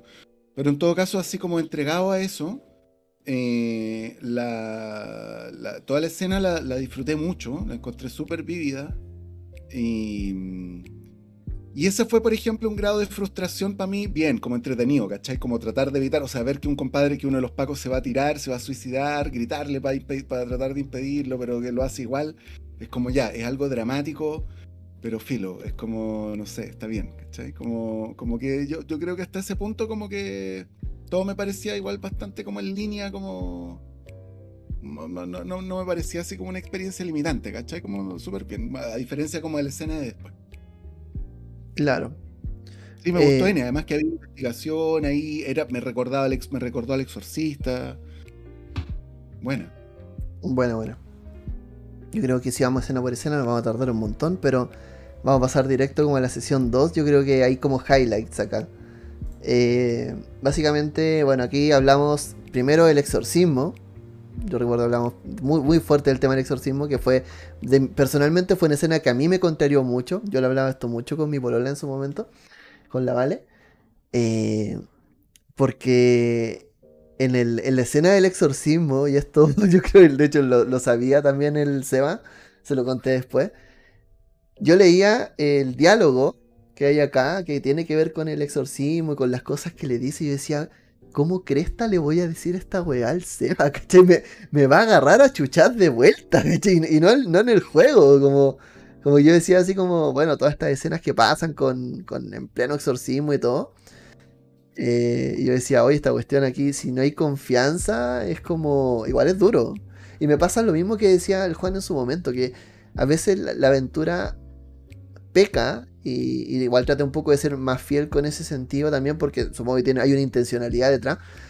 Pero peca de esta, de este meter mucho, así como ya vamos, el acelerador a fondo, y la sangre, y las tripas, y los gritos, y a tu hermana le hicimos esto, y la cuestión, y es como, ay, es como, de verdad que había momentos, en los, de hecho hay escenas como que no jugamos, que yo lo hablé en un momento con la Domi, por ejemplo, que eran durísimas, y yo decía, pucha, ¿cómo les voy a decir estas cosas a la gente? Eh, que en el fondo está- están confiando en una sesión en vivo. Dije, aquí o salgo con, ah, con cuatro amigos menos, cuatro amigos menos, o salgo funado. Como- Pero eso, la escena del exorcismo, lo, lo bueno lo, lo- lo fuimos tomando bien, pero tenía escenas potentes. Espérate, ¿Diciendo que hay unas escenas horribles que no jugamos? Hay unas escenas muy horribles que no jugamos, sí. Yo, yo pensaba eh, decirte después, pero ya para qué si ya no la jugamos. Pero dije, oh, yo, yo hubiera estado encargada de esta cuestión, les pongo la escena igual, así, da lo mismo, se sientan, no se sientan, se las pongo igual. Pero, pero sí, Oye. habían como escenas que se perdieron, se perdieron. La En un momento de esta, de esta sesión de hoy podemos preguntar por eso, esas líneas de tiempo alternativas que no recorrimos. Vamos al final, cu- cuando, cuando repasemos las escenas que juguemos, vamos preguntando por algunas de esas, ¿ya? Pero el exorcismo, que a mí eh, fue una de las escenas que, claro, tú ves que efectivamente, como dice la Domi, es como la escena donde quizás como que el narrador brilla por el tema de la interpretación y esas cosas, no sé.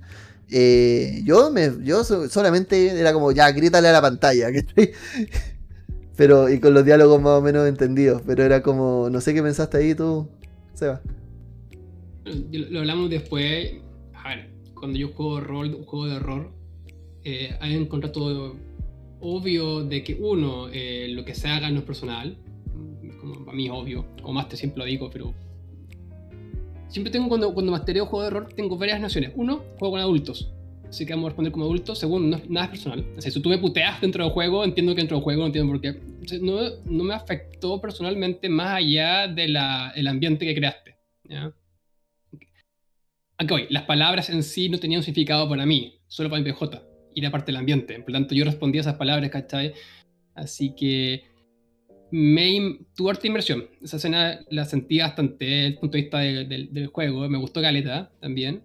Eh, pero siento también que obviamente la relación eh, PNJ-PJ es diferente entre PJ y PJ. Por eso yo la pasé mejor con la, con la escena cuando, cuando hablaba con el, con el Alejandro. La pasé mejor que con la tuya. Ahora, la tuya fue bacán, pero se siente esa relación de, de me estoy narrando, hola, soy el, el monstruo, hola, estoy narrando, Claro. ¿cachai?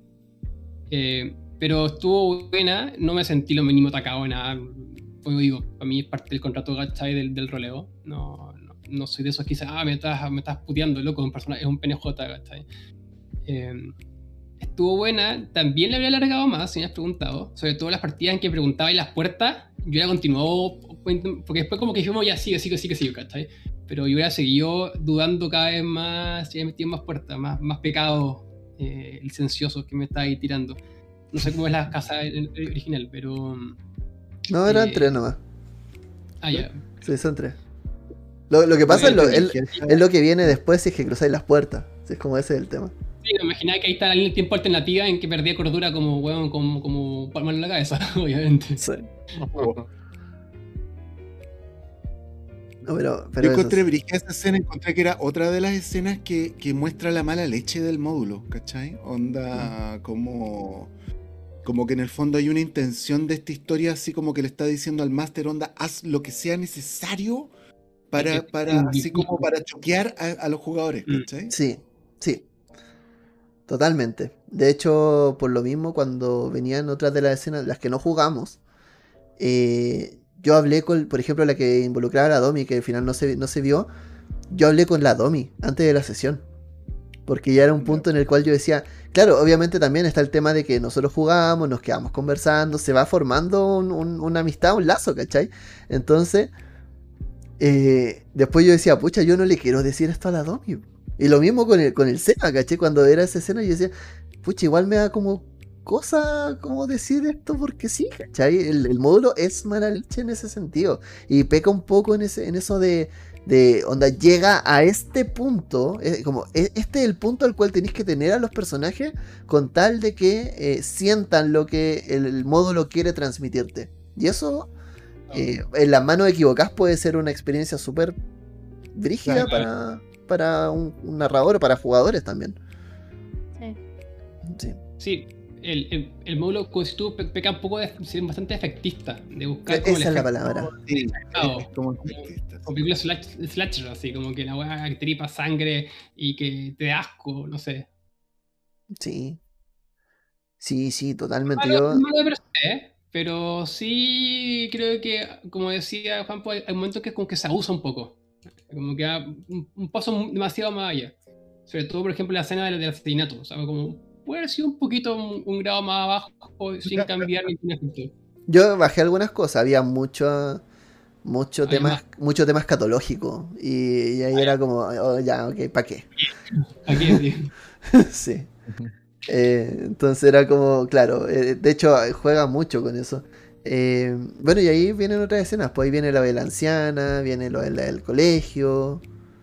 Yo creo que ahí están todos estos. La del colegio creo que también es, no es tan efectista y por ende también resulta bastante buena de jugarse.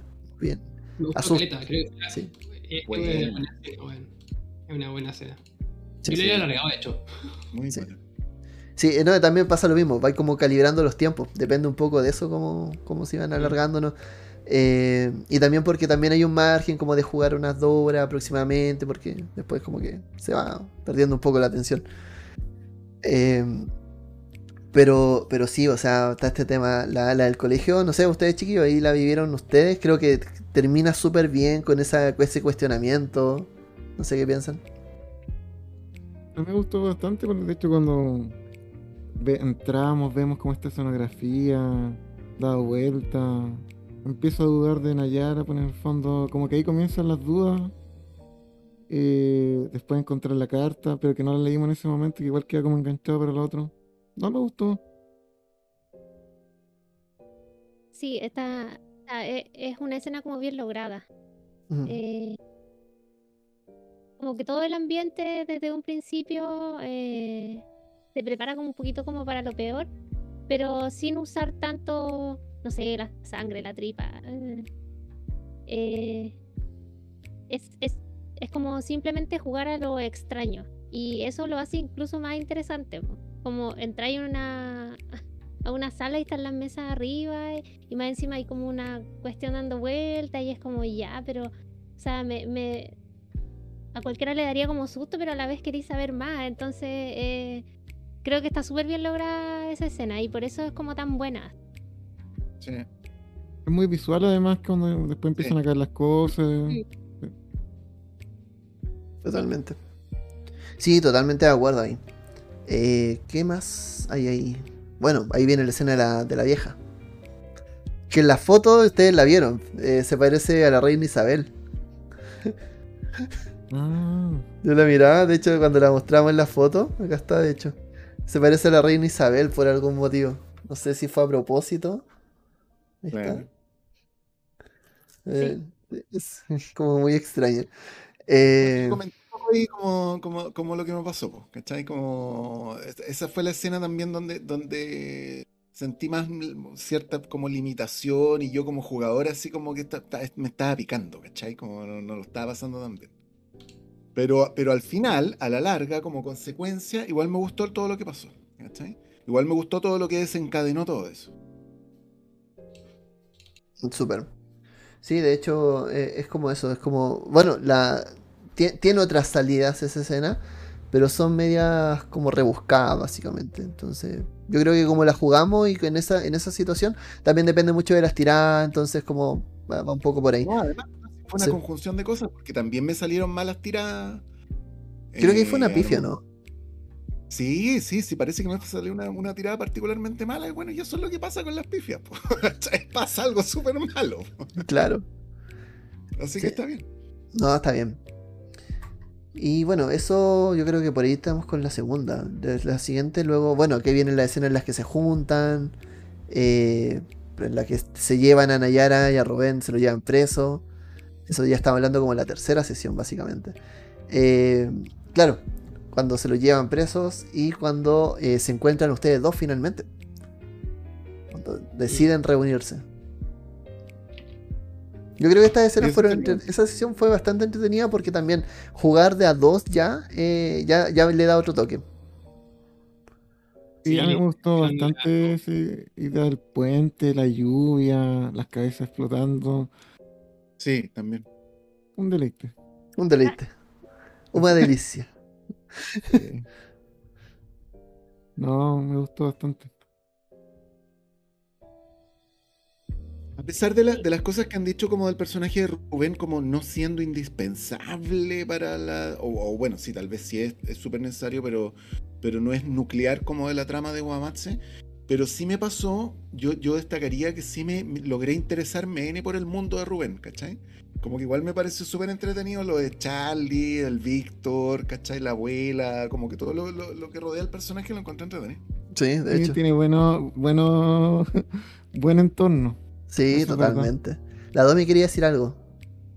Bueno, sí, que hablando como de lo mismo, eh, pasa que Rubén siendo, no, no siendo, no teniendo como un trasfondo, un secreto así como los de los demás, eh, el hecho de que sea como súper inocente, uno empatiza más con él todavía, pues entonces que le pasen todas las weas que le pasaron es como, La wea mala.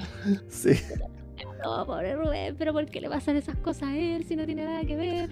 Entonces uno más se encariña, pues entonces a pesar de que eh, pues, no es no, no, no tiene idea de estas cuestiones sobrenaturales, ni siquiera las ha vivido.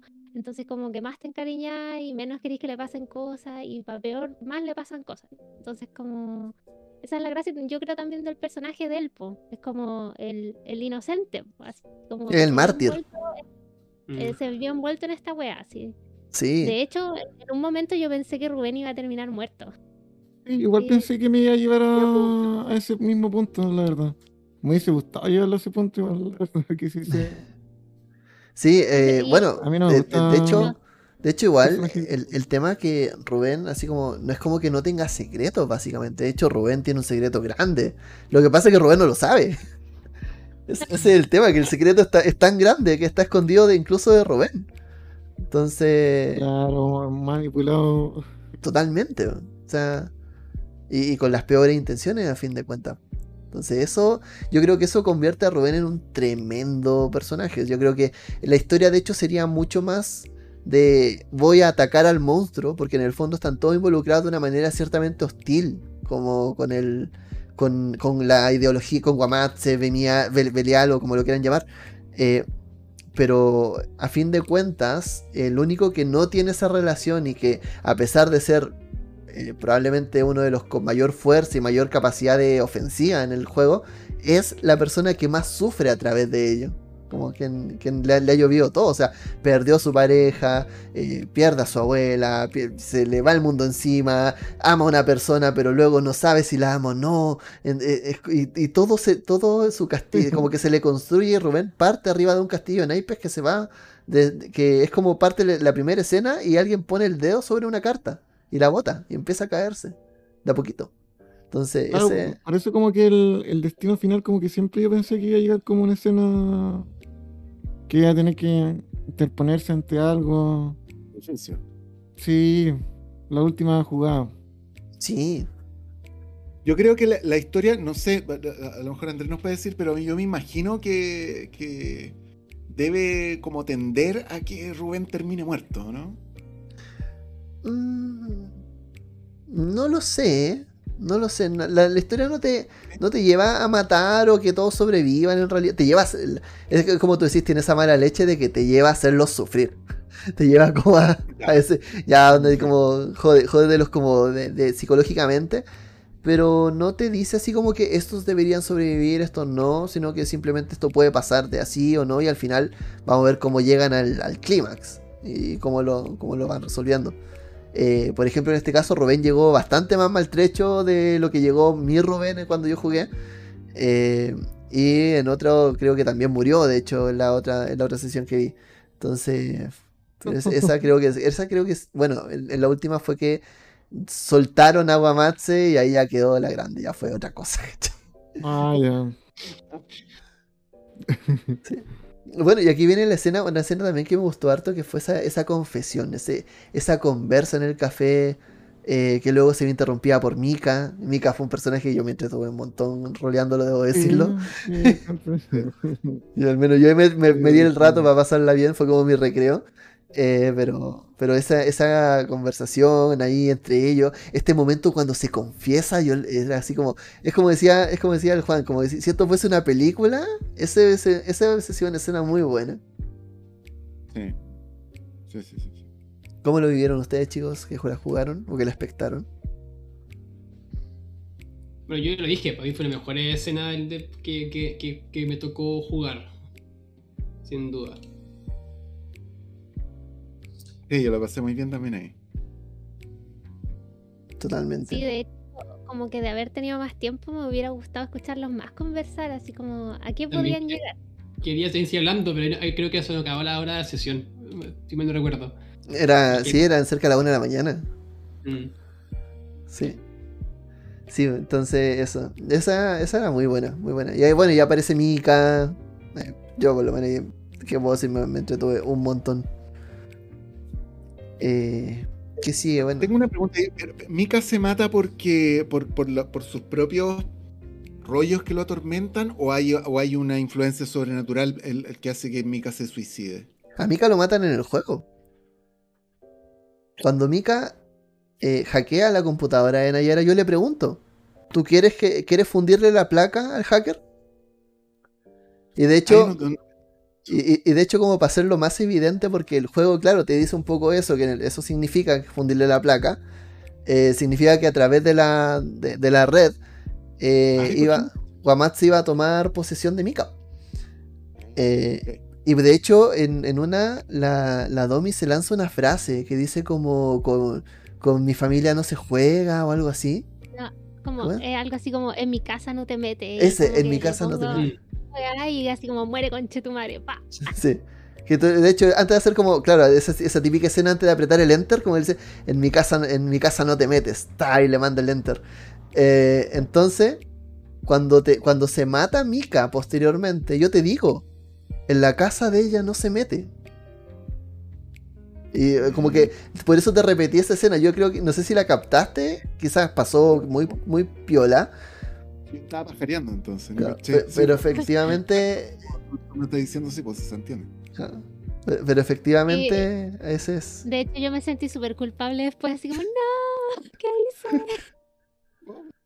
¿Que era húngaro cro- eh, o croata? Eh, Rumano, Rumano. Rumano. Debla. Se habla como, como, como Mierco. Romané.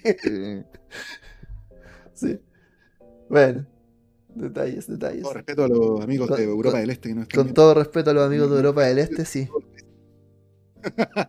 Hicimos alusión a las, a las telenovelas con las que nos criamos, básicamente. En esa interpretación. Ahora, yo, en mi defensa, debo decir que todas las veces, en la mismo, cuando la narró el Loti, cuando la narró, no me acuerdo quién fue, en- en- un, un youtuber español, todos le ponían el mismo acento a Mika. Entonces fue como, ok, ya, va por ahí. Es racist. sí. Eh, pero era eso, o sea, como ese un poco...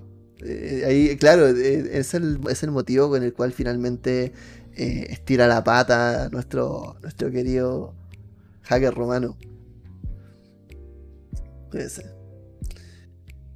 Esa, ese- esa sesión termina con la cabeza de uno de los tipos explotando. Fue como ahí Nayara soltando el protocolo de ocultismo.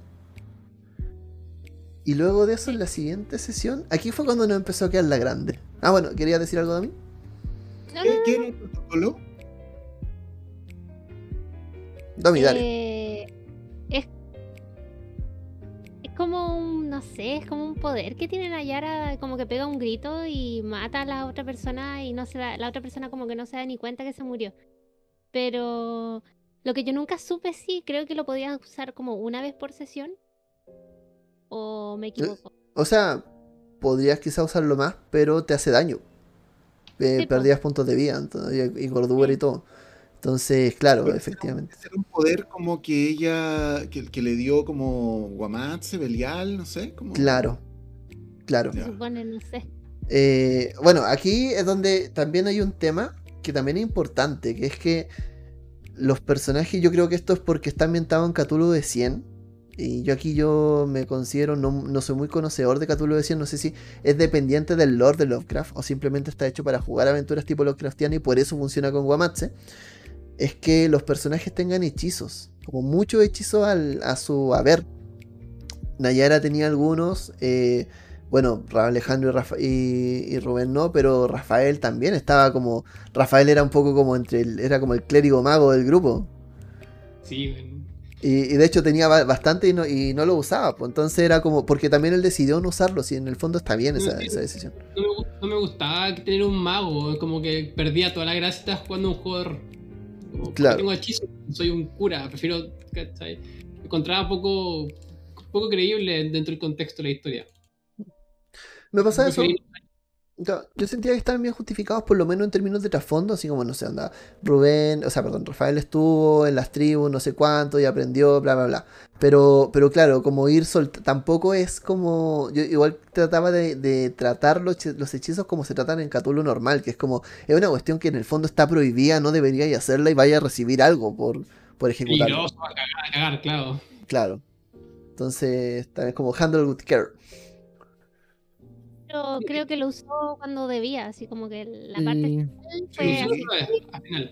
Sí, sí, totalmente. sí, fue muy bueno que he hecho que lo usara así al final y saber que al final, Sí, como que todo el rato jugando una carta. como el pétalo y empezaba a reci- recitar eso Sí, como muy bueno eso. sí.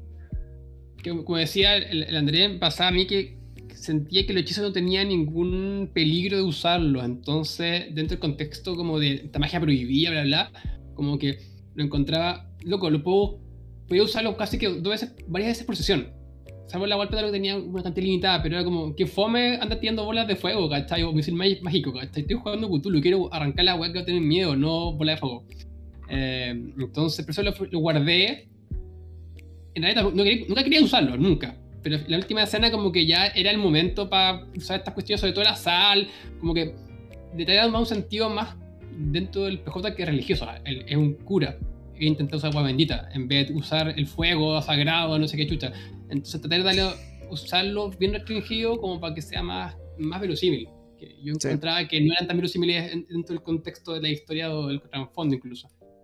Sí, Eso pasa si alguna vez, si alguna vez ves la serie de televisión del Exorcista basada en el lore como de las películas del Exorcista, es súper así. Es como que es como que transformaran la primera película del Exorcista como en un, en un juego con magos, así como con niveles y hechizos y todo. Es, es como, no sé si es buena, pero es súper divertida. De Está hecho, bueno. igual al final, eh, cuando hace como el círculo de sal el cura, yo quedé como.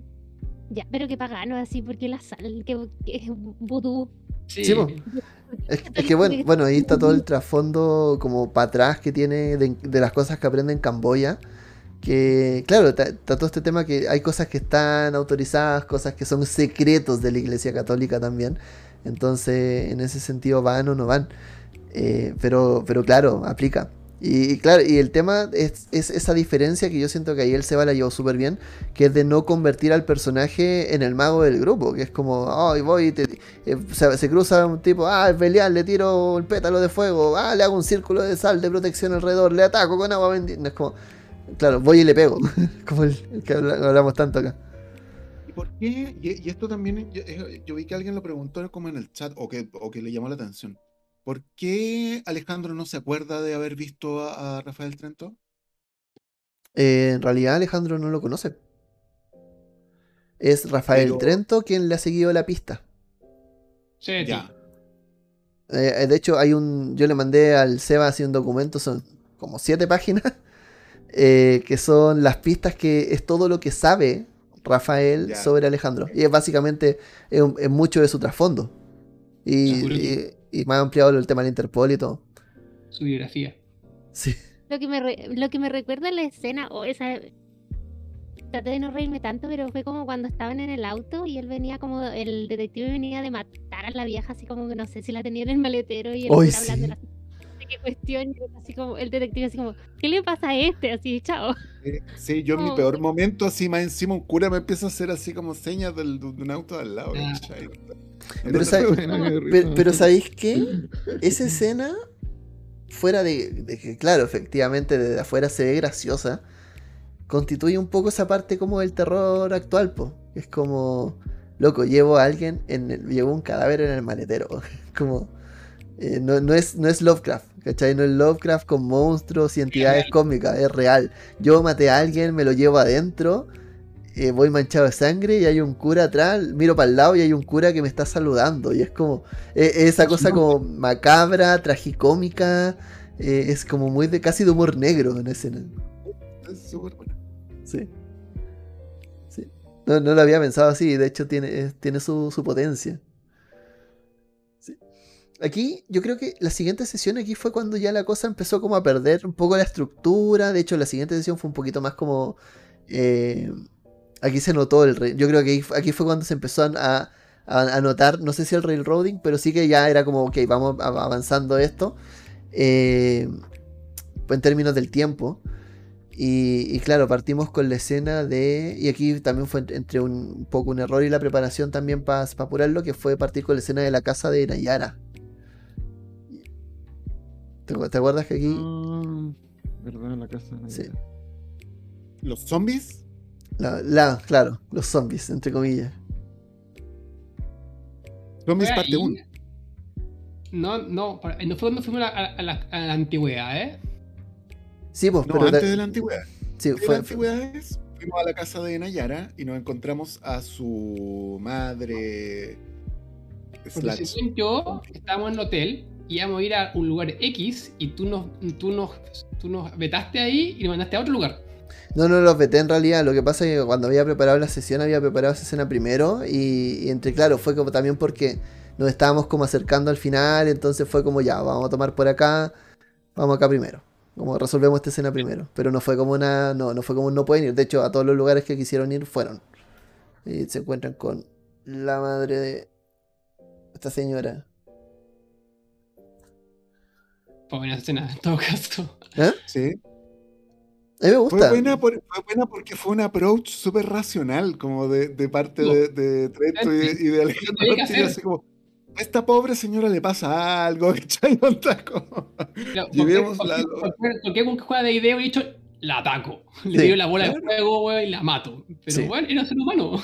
Sí, no, totalmente. Claro. De hecho, creo que fue la, la mejor reacción al, al respecto. Me parece súper bien que lo hicieron así. Yo creo que el único tema fue que las decisiones quizás alargaron mucho. El- así como, bueno, voy, la saco al patio y como que casi que le, le cambio la ropa y la meto en la ducha y es como, claro, como... ahí, ahí- sintió el, el estar apurado en el tiempo y ese tipo de, ese tipo de corte es, es el agua que como que uno podría criticar de, de nuestra de nuestro juego, que esas partes que eran bacanes desde el punto de vista narrativo del juego, las empujaba ahí, ¿cachai? Porque estamos Sí. obligados a cumplir la cantidad de horas. Eso, esa fue, eso fue lo que yo manché, me, cuando Sí. estamos con el hotel y tuvimos que cortarlo también. Eso fue como, como, como que lo que más extrañé, así como, pucha, estaba tan bacana esa escena, weón. Yo personalmente me, me quedé mucho con la gana, o sea, lo pasé súper bien, pero también me gustaría como repetir el Guamatse, si es que la repito alguna vez, como en vivo, como ya así como en persona, así como ya... y, sin, y sin tener que tener cierta cantidad de tiempo disponible, sino que Sí. mandarle lo más claro. No, ninguna crítica, por cierto, a este grupo, porque siento que lo hicimos bacán. Me gustó mucho la historia como la contamos, pero, pero claro, me hubiese gustado también ver qué pasa si es que la decides contar como en otro contexto, porque también la cosa cambia cuando estáis jugando, eh, por ejemplo, presencial o con otro tipo de herramientas. Yo no sé si Mm. podría agarrar a Chuchas como agarré a Rafael Trento en su, en su punto, eh, a una persona mirándole a la cara que mirando la pantalla. Entonces, como... Sí. Eh, es- sí, tiene, tiene sus matices. Después de esa escena fue cuando fueron, bueno, ahí ustedes arrancaron, arrancaron explotando la cabeza, ahí tuvieron su bloque social, esa escena también cambió mucho respecto de la original porque era mucho más bélica, se encontraban con la pandilla de nuevo, entonces era más como ya, onda, conversen, muy, ya veamos qué pasa, Ah. Rubén así como hasta arriba ya que está pasando, vio explotar gente. Y luego este, esta como decisión de ya, no, seguimos por nuestra cuenta, seguimos juntos. Eso, eso, ese, ese como constante, ya, me divido o, o me mantengo, era un poco como con lo que yo eh, particularmente quería jugar con, con ustedes, con sus personajes. Como el- en la escena en que nos encontramos los cuatro era donde atacaba de nuevo la bandilla. Como esa parte No, no, no, en la escena de cuando Rubén y Nayara escapan de la policía y quedan Ah, como ya. en un puente abajo y Claro. llaman al Charlie. Ah, ya. Claro. Sí. Ahí después nos encontramos con Charlie y ahí, ahí nos contamos. Sí, los después. cuatro. Ahí, ahí van a la, a la tienda de antigüedades. Sí. Se resuelve el tema de la tienda de antigüedades. Y ahí a la salida se encuentran con él. Ahí es donde hay una de las escenas heavy que está con Nayara Que fue la que hablé con ella. Que en el fondo era lo que iba a pasar si es que alguno de ustedes se sentaba en el. en El los espejo. espejos. Sí. Que, que fue, fue, fue, fue, tú me preguntaste harto, así como si, si Alejandro se sentaba en el Sí. ¿cachai? Es que era, era una escena que yo tenía preparada, que igual era, la tenía conversada entonces con, con, con la Domi, entonces era como ya, onda, tengo la autorización para hacerlo, vamos con todo. Entonces igual hubo un poco de, anda, ya, po, ¿qué te cuesta? Porfa, ya, Por Porque- favor. Y, y tam- y también Oye. porque en parte eh, siento que también, o sea, si bien hubo una, hay un, hay un tema, una respuesta súper lógica que fue la que dio el Seba en su momento, que era de, oye, estamos teniendo pistas, ¿para qué vamos a correr estos riesgos? Eh, también eh, uno como que en el fondo me pasa harto cuando juego en el Paolo, por ejemplo. eh, que es como, ya, onda, si veis esta cuestión, veis la puerta oscura y el sonido extraño del otro lado, ya, si igual somos investigadores de los mitos, vamos, mandémonos el condoro, que era lo que, es lo que nos pasa, es como, ya si estamos en esto, vamos. En general sí, pero, pero como yo, como yo me imaginé en el fondo la mentalidad de Alejandro investigando este caso, o sea, dentro de súper pocas claridades, si había una cosa que Alejandro tenía súper clara, era que había algo o alguien que obligaba a personas a hacer cosas horribles en contra de su voluntad, ¿cachai? Claro. Y, y todas esas personas las había encontrado sentadas frente a un espejo, ¿cachai? En toda esa situación. Entonces, Era demasiado obvia trampa. en- en- claro, claro, en esa lógica, ¿cachai? Es como. Habría sido una especie como de sadomasoquismo, no sé, como, como que ah, me, me habría costado como, como torcer la lógica para que, para que él, ¿cachai? Dijera, bueno, esto es lo único que puedo hacer, ¿cachai? No, no, ¿cachai? Como no, no voy a hacer eso. Igual es- como- la- obviamente lo que quiera. para caer en esa. Sí, totalmente. Igual estoy de acuerdo. Quizás también hay un tema como de, de cómo lo plantea la aventura también. Como, como que la aventura quizás va a asumir de que los personajes van a hacer las cosas. Claro, y, y- y- y es parte del trasfondo también de Alejandro Martínez que dice así como que, bueno, en verdad este compadre ni siquiera su propia vida le importa mucho. Si de hecho el trasfondo dice, onda, lo único que te separa de pegarte un tiro es así como, es agarrar a este compadre, ¿cachai? O sea, Sí. esa es como la, la- su razón de, por la que sigue eh, sobreviviendo, ¿cachai? Como teniendo una mala vida. Entonces, entregarse como al juego de él, claro, a lo mejor podría haber sido, pero, pero no sé. En el momento no, como que no me pareció, ¿cachai? ¿No? Está Pero bien. claro, pero ahora entiendo por qué que también como que eh, tú estabas súper entusiasmado con que sí lo hiciéramos, ¿cachai? Sí, po. No, sí. Yo creo que, yo creo que más allá de si se notaba o no, porque tam- tampoco, o sea, era como ya no lo hacen, no, tampoco lo iba a obligar. Pero sí era como, claro, estaba la luz verde y era, y obviamente, o sea, ya, sí, igual, igual van a recompensarlos, igual van a ser recompensados por meterse en ese, en, en esa línea. Pero de hecho yo creo que la Domi lo conversamos y hasta la Domi quería que, que se metieran ahí en el espejo. Sí, que se incomodaran. Se incomodaran bastante, sí. Pero, pero sí. De hecho, esa es, la, esa es una escena que el juego te la permite narrar en. Te, te pone dos escenas, te pone como la original y una alternativa en caso de que esa escena sea mucho, claro. Entonces fue como ya, ok, le, le propongo la original a la Domi, ya va, vamos. Sí. Entonces, eso, bueno, ahí, ahí la pueden ir viendo en su momento, ¿no? No sé si la quieren saber, no sé. Sí. O lo, o que- sí.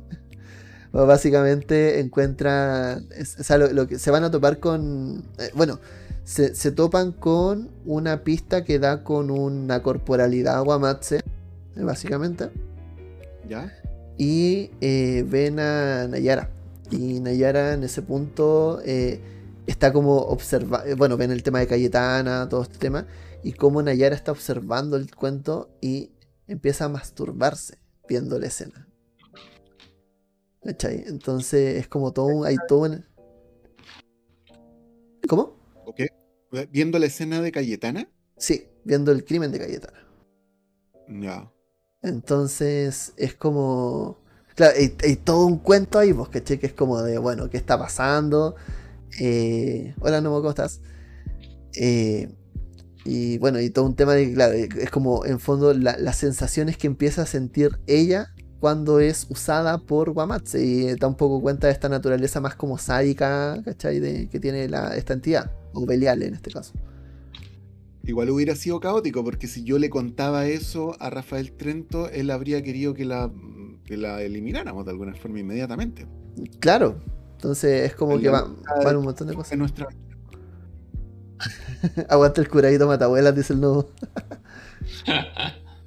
Sí, entonces, claro, es, es- es todo un cuento, po, o sea, efectivamente eso, eso, la aventura, como, como tú decís, es mala leche en el sentido de que va generando con metajuego, va generando desconfianza hacia un personaje en particular y ya cuando te lo encontráis es como, de hecho yo recuerdo que cuando nos topamos con Nayara en su momento, nosotros jugando, eh, yo lo primero que hice fue llevarme la mano a la pistola. Dije, esta loca nos, nos va a partir el alma en dos en algún momento. Y de hecho, eh, a mí eso como que, bueno, porque nos fuimos en una elipsis, no lo logramos, pero la intención de Alejandro siempre fue como cerrar el caso y ponerle un tiro en la sien a Nayara. Así como ella terminaba de codificar y Alejandro la mataba. Porque ella era, eh, bueno, igual él tenía todo un rollo también porque él, él hizo la investigación, se metió a todos los puntos que no debía. Entonces, eh, finalmente venía muy en esa. Venía muy convencido de que si ya, onda, eh, parábamos a Guamatse ahora, eh, Alejandro simplemente era un pare temporal y ella iba a seguir viva y iba a caer de nuevo. Entonces, acá vemos esta cuestión de Ray. Claro, acá en nuestro caso como que Trento estaba más convencido de eso. Sí, aquí Trento fue el que tomó esa, esa línea. Claro. Totalmente correcto. De hecho, eso generó un drama final bien bueno. Encontré, estuvo interesante eso al final. Sí, totalmente. Oye, ahí en la casa de Nayara también fue la escena de del trasfondo, el- la escena con la voz más italiana de frecuencia rolera. Fue este Ah, esta verdad. carta, este- esta carta que le escribe nuestro, nuestro querido Miguel Ángelo Di Mano a, a Rafael. Y ahí se dan cuenta de, de, claro, el trasfondo, de que efectivamente hay como, está ese amor, ese, ese ágape entre ellos dos. Lamentablemente, como yo en ese momento no la escuché, eh, perdí todo, todo el impacto emocional. La leí Sí, después. nosotros estábamos ahí. Yo la leí, hace momento yo la leí, pero después la, cuando la escuché el Pablo, sí, puta, había sido bacana haberla escuchado in, situ, por así decirlo. Pero claro, lamentablemente, como no, no tengo el audio activado nunca Roll20, no, ni caché, weón. Pucha, son cosas que pasan, pero bueno. Esa fue muy buena. Eh, ah, bueno, después. Y bueno, después vienen las consideraciones finales, alguna escena flotante entre medio, este, esta ida al departamento de Alejandro, eh, la pelea con, de, de Rubén. eh, la pelea creo que igual fue un punto bueno. Creo que estuve viendo la repetición porque me había quedado con la, con la idea de que había sido muy larga la pelea. Y en realidad duró, entre toda la escena fueron 15 minutos. Entre, todo el desarrollo, la entrada, la pelea, la resolución, los diálogos, todo fueron, no, no fueron 15 minutos, no más que eso. Y, y creo que en el fondo igual estuvo bueno, fue ver ese Rubén en acción también. A mí me, por lo menos me gustó. Y aparte porque también hubo un, hubo un cierto desarrollo entre medio de, de por medio, que fue como de... Yo, yo me quedo mucho con esto cuando se encuentran los cuatro y, y- y Alejandro dice así como, como son niños. Como, como, Oye, Sí, son- sí, sí. fue bueno esa salida. y, mm, Hubiese agarrado incluso más, más fuerza con esa idea de, claro, pues son unos niños, pues. Sí, eso igual es. Niños, al fin y al cabo. mm, Uno pierde esa esa perspectiva de, de per- personajes chicos jugados por adultos, de que, claro, uno no, no lo percibe porque ah, veo, veo a la, a la Domi o al Mintaño, son, son adultos, no me imagino un niño de 15 años. Claro. No, y después viene esta pelea y ahí, claro, la bestia. Ese fue uno de los puntos donde, donde las cosas podrían haber sido súper distintas y donde yo ya estaba así como, como haciéndome la idea de que, por ejemplo, si, si le pasaba algo malo a Rubén, ¿cachai? Como que yo iba a matar a alguien o algo así, ¿cachai? Como que yo, yo empecé así como en la onda gatillo fácil. Yo, yo creo que en ese punto ahí Alejandro encuentra como un motivo. Como, como, como esa, esa esperanza que aparece en Alejandro. Claro, claro. Absolutamente. Por lo menos lo sentí así.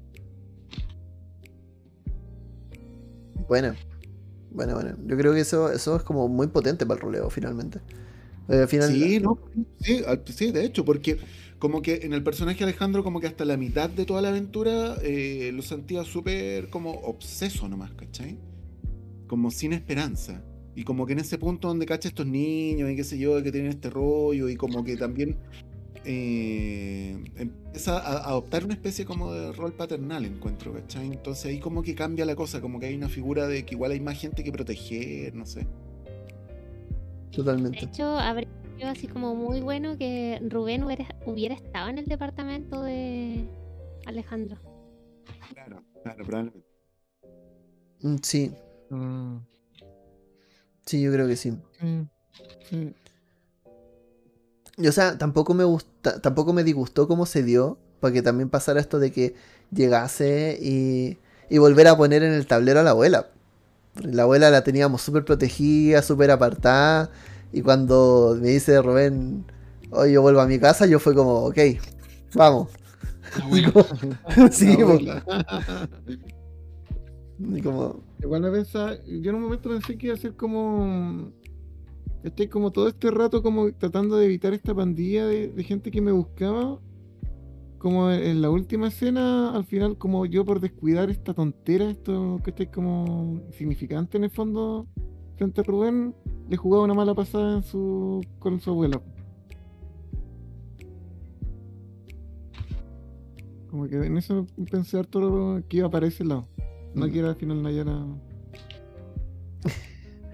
Sí, pues y luego cuando ya te la encontramos al final, la veis como siendo apuntada por Alejandro. Claro. Oye, pero entre medio fue la muerte del Charlie que estuvo notable. Oh, la muerte. Es- esa escena no está en el libro. Sí, eh, eh, te impregnó mucho el libro entonces porque yo sentí, yo dije, "No, esto es de esto es del libro. No. Fue, No súper como en las películas cuando alguien está hablando con otro y de repente ¡pum! pasa el auto así como que. Sí. Sí. Charlie, no. Sí, esa escena no, esa escena no está en el libro. Empezó a decir que tenía ya la foto como del de la ecografía y dije, no, no, no, con Charlie no. Oh. Estaba Sí, mostrando la ecografía y lo matan. Hay algo de atrás, dije, no, no, pero bueno, vamos a ir, vamos. Sí, no, de hecho, esa escena fue un poco. eh, fue, fue un poco para. Yo, yo me, me la saqué un poco del bolsillo, como pa, porque para dilatar ese tiempo, es, esa diferencia de tiempo entre una escena y otra, ¿no? Sí, creo que sal- salió. Esa escena me gustó también, harto. Se, me- se me había olvidado. Y no está suelo. El Charlie, ¿no? Muy gran personaje el Charlie. Otra cosa más que le pasa a Rubén. Otra del cosa. No. No, y me decía el trasfondo, no sé si Rubén lo saben, pero es como que lo- los papás son como pasteros Sí. y entraron a robar en la casa y le pegaron a la abuela y la dejaron como así como en el hospital. Y de ahí El- que se puso bueno para los combos. Sí. La, la abuela la dejaron sorda de un, de un Sí. golpe. Es como la típica, yo, yo de hecho si la, la trataba en un momento, yo decía así como la típica como del, del viejo pastero que se metió a la casa a robarte el balón de gas, así. Claro. Como, como, como un poco en esa. Sí. Ay, sí, me acordé. Dio pena el Charlie. no, tenía buen nombre además. po. Sí, sí, buen nombre. ¿Qué más? Eh, y bueno, ya después vienen la, como los finales, pues así como esta escena, esta escena como bien hablada, bien rolera de, de estar en el departamento, de conversar, ver los miedos, todas las cosas. Y finalmente meternos al clímax, el clímax, la gente, todo lo que pasa con Guamatse en el fondo y cómo se resuelve al final. Aquí yo también siento que la aventura, el final es flojo, no sé si les pasó. Al final yo lo encuentro flojo. Tra- traté de, de ponerle como lo más que podía. Pero no deja de tener estructuralmente un- una cosa muy... De hecho yo siempre decía como... en la aventura te dicen como que por ejemplo los, los cri- los- los tipos, la gente que está ahí no va a atacar a Nayara. Entonces como que yo decía, claro, básicamente Nayara puede entrar sola al lugar, apretar enter y, y se va, ¿cachai? Pero es como eso no, no debería ocurrir así. No, pues no, muy difícil que pase eso. Seba, ¿qué pensás tú? O sea, sí, al final igual lo encontré anticlimático, como... A ver, habí- había material para harto más. Claro. Eh, sí lo encontré sí. anticlimático. No lo encontré malo eh, en sí mismo, eh, pero sí es medio anticlimático. Pero Igual no pasó algo que podría haber cambiado caleta el desenlace, que fue que yo está- le tenía la pistola aquí puesta en la cara a la, a la abuela de Rubén y saqué una pifia, ¿cachai? Sí, pues, si no, si no salt- Rubén saltaba encima tuyo y te mataba a combo. Pues. Claro. No, hay que dar la cagada, hay que dar la cagada. Cambiaba todo y. Y, y Alejandro ni- onda, tiene, incluso tiene buena puntuación en así como en disparar, ¿cachai? Fue algo súper fortuito. Sí. Algo no quería que eso pasara. Claro, ahí lo que faltó fue también que apareciera Víctor. Ese, me- ese No, fue, ese fue un condoro mío. Ese, ese fue un condoro mío, porque Víctor, bueno, no te lo dice el libro tampoco. trastocaba más a Rubén, pero Sí, no, no, no te lo dice el libro, de hecho, pero. eh, yo- claro, hubiese sido bueno que Víctor hubiese estado ahí. También después lo pensé y dije, hoy ese era un buen momento para ver si es que efectivamente estaba ahí o no. Sí, totalmente. Bueno, estaba Aurora.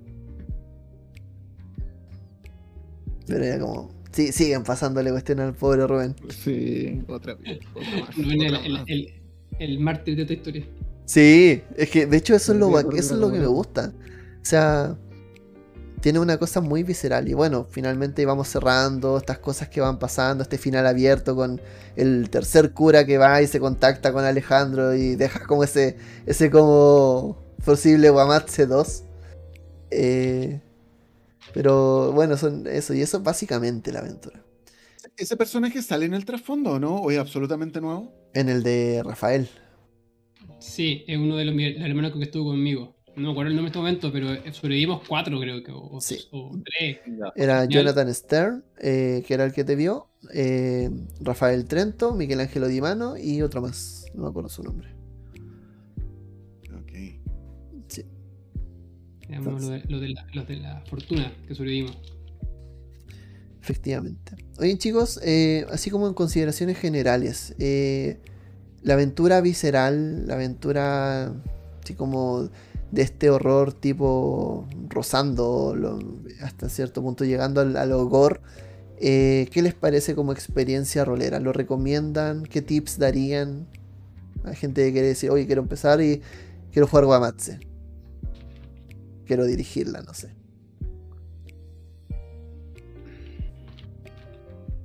Una buena pregunta. yo soy fan, ver, eh, yo soy fan del horror en todas sus dimensiones.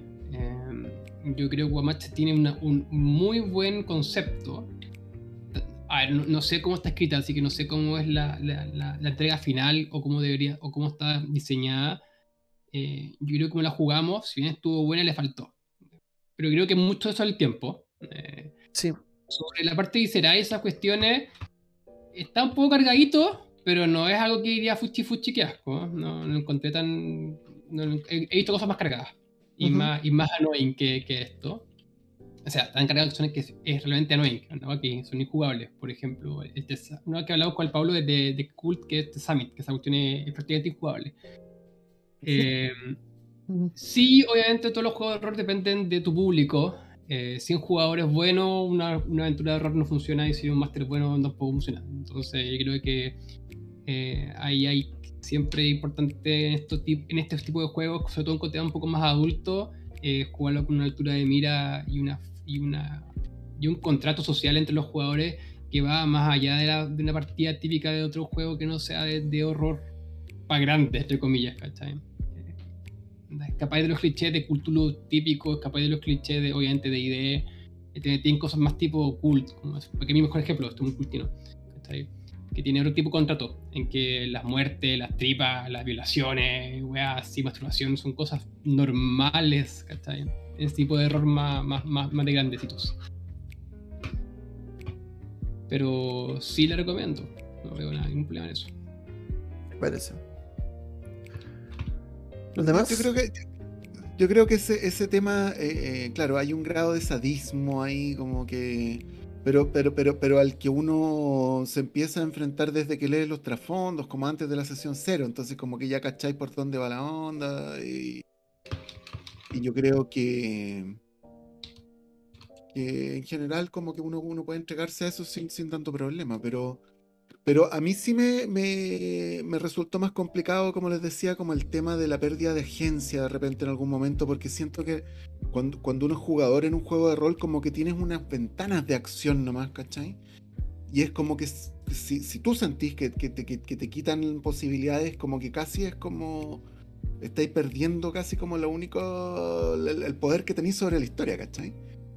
Entonces, eh, eso puede, puede, puede, puede, ah, no sé, no, no sé si fue algo que me pasó a mí nomás o, o es un- o- o- si es algo efectivamente de la historia, ¿cachai? Pero, pero a mí eso me llamó la atención como en consideraciones generales, como a lo mejor, no sé. Igual también es una historia que es como de súper hipnotizadores, es como Death Note, ¿cachai? Onda, o sea, como, como, como con estos villanos así como con superpoderes, así como eh, cuasi divinos, ¿cachai? No sé si han cachado el anime Death Note, pero el, el- el- el villano de Death Note en el fondo puede matar a una persona sabiendo su nombre, ¿cachai? Eh, eh, es como es algo ab- absurdamente superpoderoso, ¿cachai? Entonces, pero el- el- en el estilo del anime también, pues, ¿cachai? Claro. Eh, eh, entonces, como que, bueno, ahí uno se ve enfrentado como una vara súper alta en, en ese sentido, como, como, como una, una montaña así como bien, bien- bien alta que trepar y como del, un verosímil también que es complicado, ¿cachai? Yo creo que esas son consideraciones a lo mejor a la hora de, de dirigir eh, esta aventura, pero, pero también por otra parte como que a pesar de que yo tenía estos peros desde un comienzo, yo creo, lo- como que lo, lo pasé súper bien. Perfecto.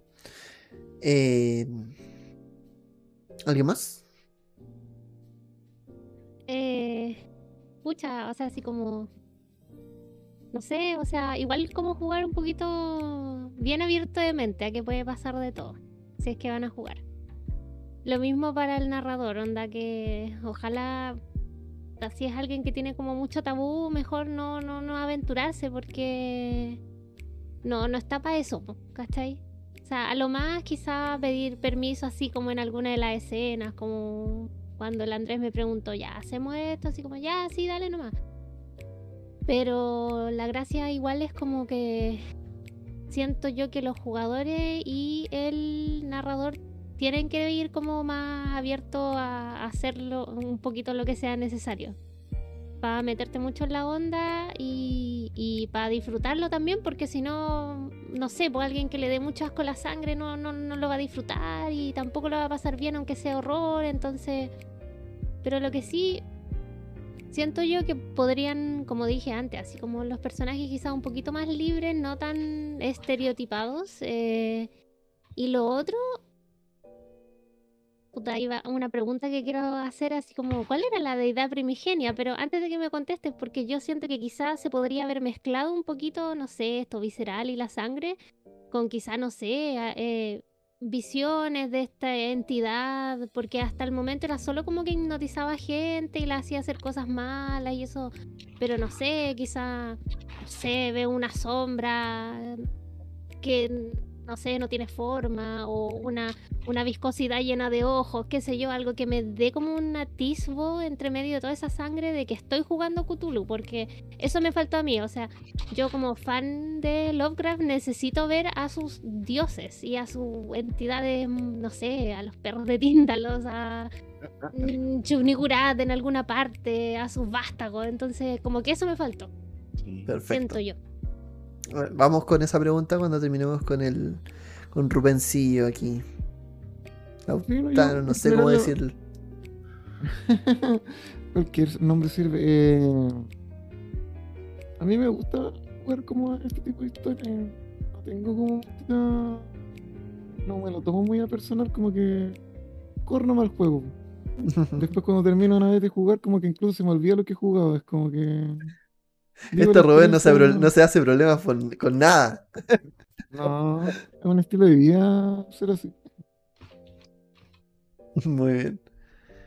A la pregunta, si vamos al bestiario de los mitos de. Cthulhu, si voy al manual de Sandy Petersen de los mitos y busco Guamatse, me voy a encontrar con una página en blanco total. Y de hecho es un tema que a mí me pasó también. Eh, yo también esperaba encontrarme con estas deidades, con estas cosas extrañas, con algo en las tierras del sueño, Eh, lo tuve un poco cuando veía estas viscosidades también con bocas y ojos que se metían en- dentro de la gente y lo hacían eh, de una u otra manera actuar. Pero una entidad de los mitos, así como decir del bestiario, comillas, de los mitos, no hay. Y ahí es donde está esta, este gran paralelismo que aquí el Seba lo defiende a capa y espada, que es como esto podría ser cult perfectamente. Eh, y es porque, claro, o sea, no hay una bestia. De hecho, hay un en un, en un capítulo, en un antes de la aventura, hay un apartado que dura, que es media página, que se llama La horrible verdad.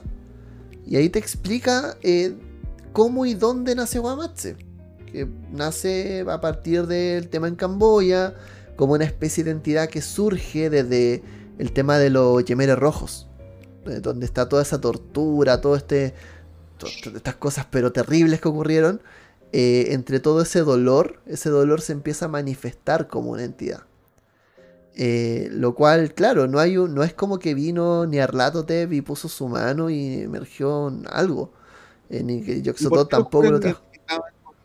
que es un típico demonio de la mitología católica? Porque es la manera que tenían de interpretarlo. Cuando se pero- genera este pero- dolor. pero es algo que Guamat se sugiera, ponte tú, ¿sí? No, no, es que eh, se supone que esto nace, eh, tiene un, un primer ataque, se empieza a alimentar de todo esto, genera cosas y la iglesia lo ataca y obviamente entre su búsqueda, la forma lógica de verlo es verlo como una entidad demoníaca y eh, dan con Belial y lo, y lo encierran como si fuese Belial. Y, claro, y ahí está. Pero efectivamente me pasa lo mismo, no hay una no hay un tema. Y ahora, y ahí es donde yo pienso quizás, no sé, y aquí yo, yo- es un poco como ignorancia mía, quizás Cthulhu decían no está pensado para crear un monstruo de bestiario como si lo hace la llamada de Cthulhu séptima edición. Eh, porque, por ejemplo, Rata en las paredes también te llama a hacer un horror distinto. Un horror de, de índole Lovecraftiano, con ciertas mecánicas o cierta, cierta narrativa Lovecraftiana, pero quizás no tiene que ver con los monstruos que nosotros conocemos, ni con Nyarlathotep, ni los profundos, ni, ni, ni con ningún ese tipo de cosas. Pero, pero va un poco por ahí. Yo en un momento pensé que podía tener relación con una deidad, me parece que se llama Gatano Toa, que es como Mm. que, que tiene algo con los espejos. Como que Sí. pensé que, que, que podía- lo podían haber versionado, ¿cachai? De hecho, sí, eh, yo creo que es un, es un buen ejercicio habernos preguntado como, oye, ¿de dónde podría salir? Eh, no había pensado en Gatano Toa, pero tienes toda la razón, de hecho. Eh, y, y claro, po, o sea, eh, puede ir un poco en esa línea. Eh, ahora, claro, llevarlo a ese, a a ese estadio quizá y llevarlo a una investigación sobre los mitos, eso yo creo que ampliaría mucho más la aventura de mejor manera para convertirlo en algo mucho más tipo sandbox. Sí, priorizar la investigación y creo que es, un- es una buena manera. Buen, buen, buen dato te sacaste ahí, Juan. Buena pregunta te sacaste, Tony. Eso, no sé, si, no sé si ustedes lo asociaron a algo, estaban también en la misma esperando como la bestia de los mitos al final. Ay, no esperé- sé, yo. Esperé siempre, ¿cómo se llama? La Ignosis, que es como la gran revelación. Eh, siempre la esperé, nunca llegó. Eh, igual que como, como la bala pasada, como la Konami, como esperando a quién nos enfrentamos. Y claro, nunca llegó. Sí. Sí, no Sí. sé, yo dije ya, al final yo estuve todo el rato pensando, no sé, hoy yo todo Chubnikurar y en algún momento va a aparecer algo así, y de repente como que no apareció y fue como, ok, se encerró. O sea, Pero, claro, o, o sea, eh, dale. No, no, o sea, eso, como que al final, igual entendí un poco al, al principio como que al final me quedó medio, ya, eh, lo encerré. Pero después entiendo, al, al- cuando se hace esta como cierre, eh, entiendo un poco que al final em, tampoco está la certeza de si se encerró eso o no. Entonces, creo que está como bien. Pero, insisto, a mí personalmente me faltó, me faltó su, su primigenio. sí, ahora igual yo personalmente soy más como fan de eh, o sea, igual de- defiendo un poco en ese sentido como el tema de que la gente, lo- el investigador de los mitos tampoco vea mucho qué es lo que le pegó. Como, como claro, hay algo raro, pero de- de- es como decir, oye, si te aparece un Astur al medio eh, y, y pongo la mini, así como, así como pongo la mini en el tablero, eh, no, ¿cachai? Como, como que a veces, claro, y, y a veces pasa, y de hecho también es muy de los relatos de Lovecraft. eh, de hecho, hay un libro que se llama Lovecraftesque, que es muy bueno. eh, ahí como que te habla un poco de cómo estructurar esas aventuras de rol. Que te dice, eh, es bueno que de repente los personajes, simple, el, horror no necesariamente tiene que estar detrás del monstruo, sino que es como van pasando cosas y, y- y algo detuviste. Y, eh, De hecho, hay capítulos de las máscaras que son un poco así, como que en la máscara de Narlatotep, como que la gente, ya estoy deteniendo un ritual. ¿A qué? No sé. ¿Por qué? Tampoco. Pero sé que tengo que hacerlo. Entonces, es como, estoy en esta, ¿cachai? Y en el fondo, eh, y si viene un mod, y, bueno, soné. Pero, pero es como, eh, es como ir un poco en esa, como, como sin saber a qué, a qué nos pega. Y creo que en ese sentido igual es bueno que esta entidad como, entre comillas, eh, homebrew, que es Wamatse, eh, aparezca y, y que no se relacione con nada también. Como que igual separa un poco. Y ahí Sí. yo es donde, en mi poco también conocimiento de cult, que ya eh, prometo que algún día voy a meterme con esto, eh, sé que hay ciertas como, hay ciertos paralelismos y ciertas diferencias. Eh, lo que me pasa con Cult es que eh, siento que, claro, yo cuando lo he visto jugar pasa mucho este tema de que se rompe la realidad y llegáis como a esta metrópoli infinita y, finalmente quizás ese, ese concepto no lo veo tan para Wamatse como tal, o más difícil de implementar, que y quizás es más cómodo con Cthulhu. Ahora, ¿cuál es el otro tema? Shadowlands vende esta cuestión y Shadowlands tiene que sacarte Cthulhu de 100. Entonces, Sí, el tema de, de, de Cult y la realidad, sí, efectivamente, si bien trasfondo de todo el lore de Cult es que la realidad es mentira, eh, no todas las historias de Cult eh, terminan en que empiezan con que la, realidad se corrompe y cae a pedazos, sino que empieza como un misterio, como que algo, algo raro que no es normal. Y eso te va llevando a tirar el, el- el- hilo. ¿cachai? Un poco parecido en sentido a, a Cthulhu, solo que Cthulhu asume que el universo, es real, pero hay cosas que no entendemos. Eh, pero eh, se siente muy cool, no solo cambia los nombres, ¿cachai? Pero, claro, que, que- llegaría que Wamatsu en realidad es un lector y que está detrás de la entidad, versus que es una entidad alienígena, ¿cachai? Desconocida. Pero sí, es muy, cu- eh, muy cool. Y, y- y yo creo que fue escrita para otro juego, no tal vez no cool, entiendo que Ragnarok, pero claro, que lo enchufaron en, en Cthulhu de 100 por, por la- porque ahí podía publicarlo. una decisión editorial finalmente, sí. Lo saca de Hillcrest, te lo saca cortar en las paredes.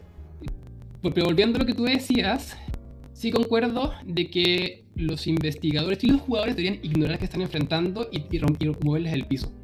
Mm. Eh, yo creo que es, es parte de la gracia. Jar. Como hablé al principio, jugar siempre años 20 investigadores que, oh, esto obviamente es un, claro, es un profundo, es un no sé qué cosa. No sé, es como jugar de idea que no encontramos con un cubo o es gelatinoso, ¿cachai? No sé, como que fome. Prefiero que el misterio es que sea un misterio para todos, dentro y fuera del juego. Eh, yo nunca pre- me pregunté qué era, nunca supe, yo, Sebastián, que, a qué nos enfrentábamos y me gustó eso. Me gustó mantener, tener- ah, como fan de Lovecraft, conozco toda la, la y allá. Y ignorar qué era, me gustó caleta. Eso sí, al final faltó para mí un poco la revelación. Si bien eh, como que se entendió qué, qué quería hacer, nunca estuvo qué era. Lo cual no sé si es bueno o malo, pensando tal vez en una siguiente aventura, una continuación. Yo sé que eh, Shadowlands está trabajando, me, me parece, no estoy muy seguro, eh, que es una precuela de Wamatse. No sé si es una precuela o están ambientando una secuela, no, no lo sé, pero sé que algo van a hacer con esto. Sé que Sirio está como en ese trabajo, la otra vez lo, lo puso por Twitter. Eh, entonces, y, y bueno, también nos ya había pensado también con el loco, de hecho lo conversamos, en ver una precuela hecha ahí, Wamatse en Camboya, veamos qué pasó. Pero hay, hay varios temas que hilar ahí antes de narrar algo así. Eh, pero eso, yo creo que igual es como. eh, da, da pa' mucho. Y, y también me pasa eso, como que quizás si bien el, el final puede, puede como pecar en ese sentido de cerrarse muy abruptamente, también me gusta un poco dejar esa semilla de decir, oye, ya, ¿qué, qué nos pegó? ¿Qué, qué nos pasó? ¿Cómo, que pasó? Eh, los, lo, lo encerramos, efectivamente fue para siempre, es un tiempo. ¿Qué hubiese pasado si Nayara no llega? Como un montón de cosas.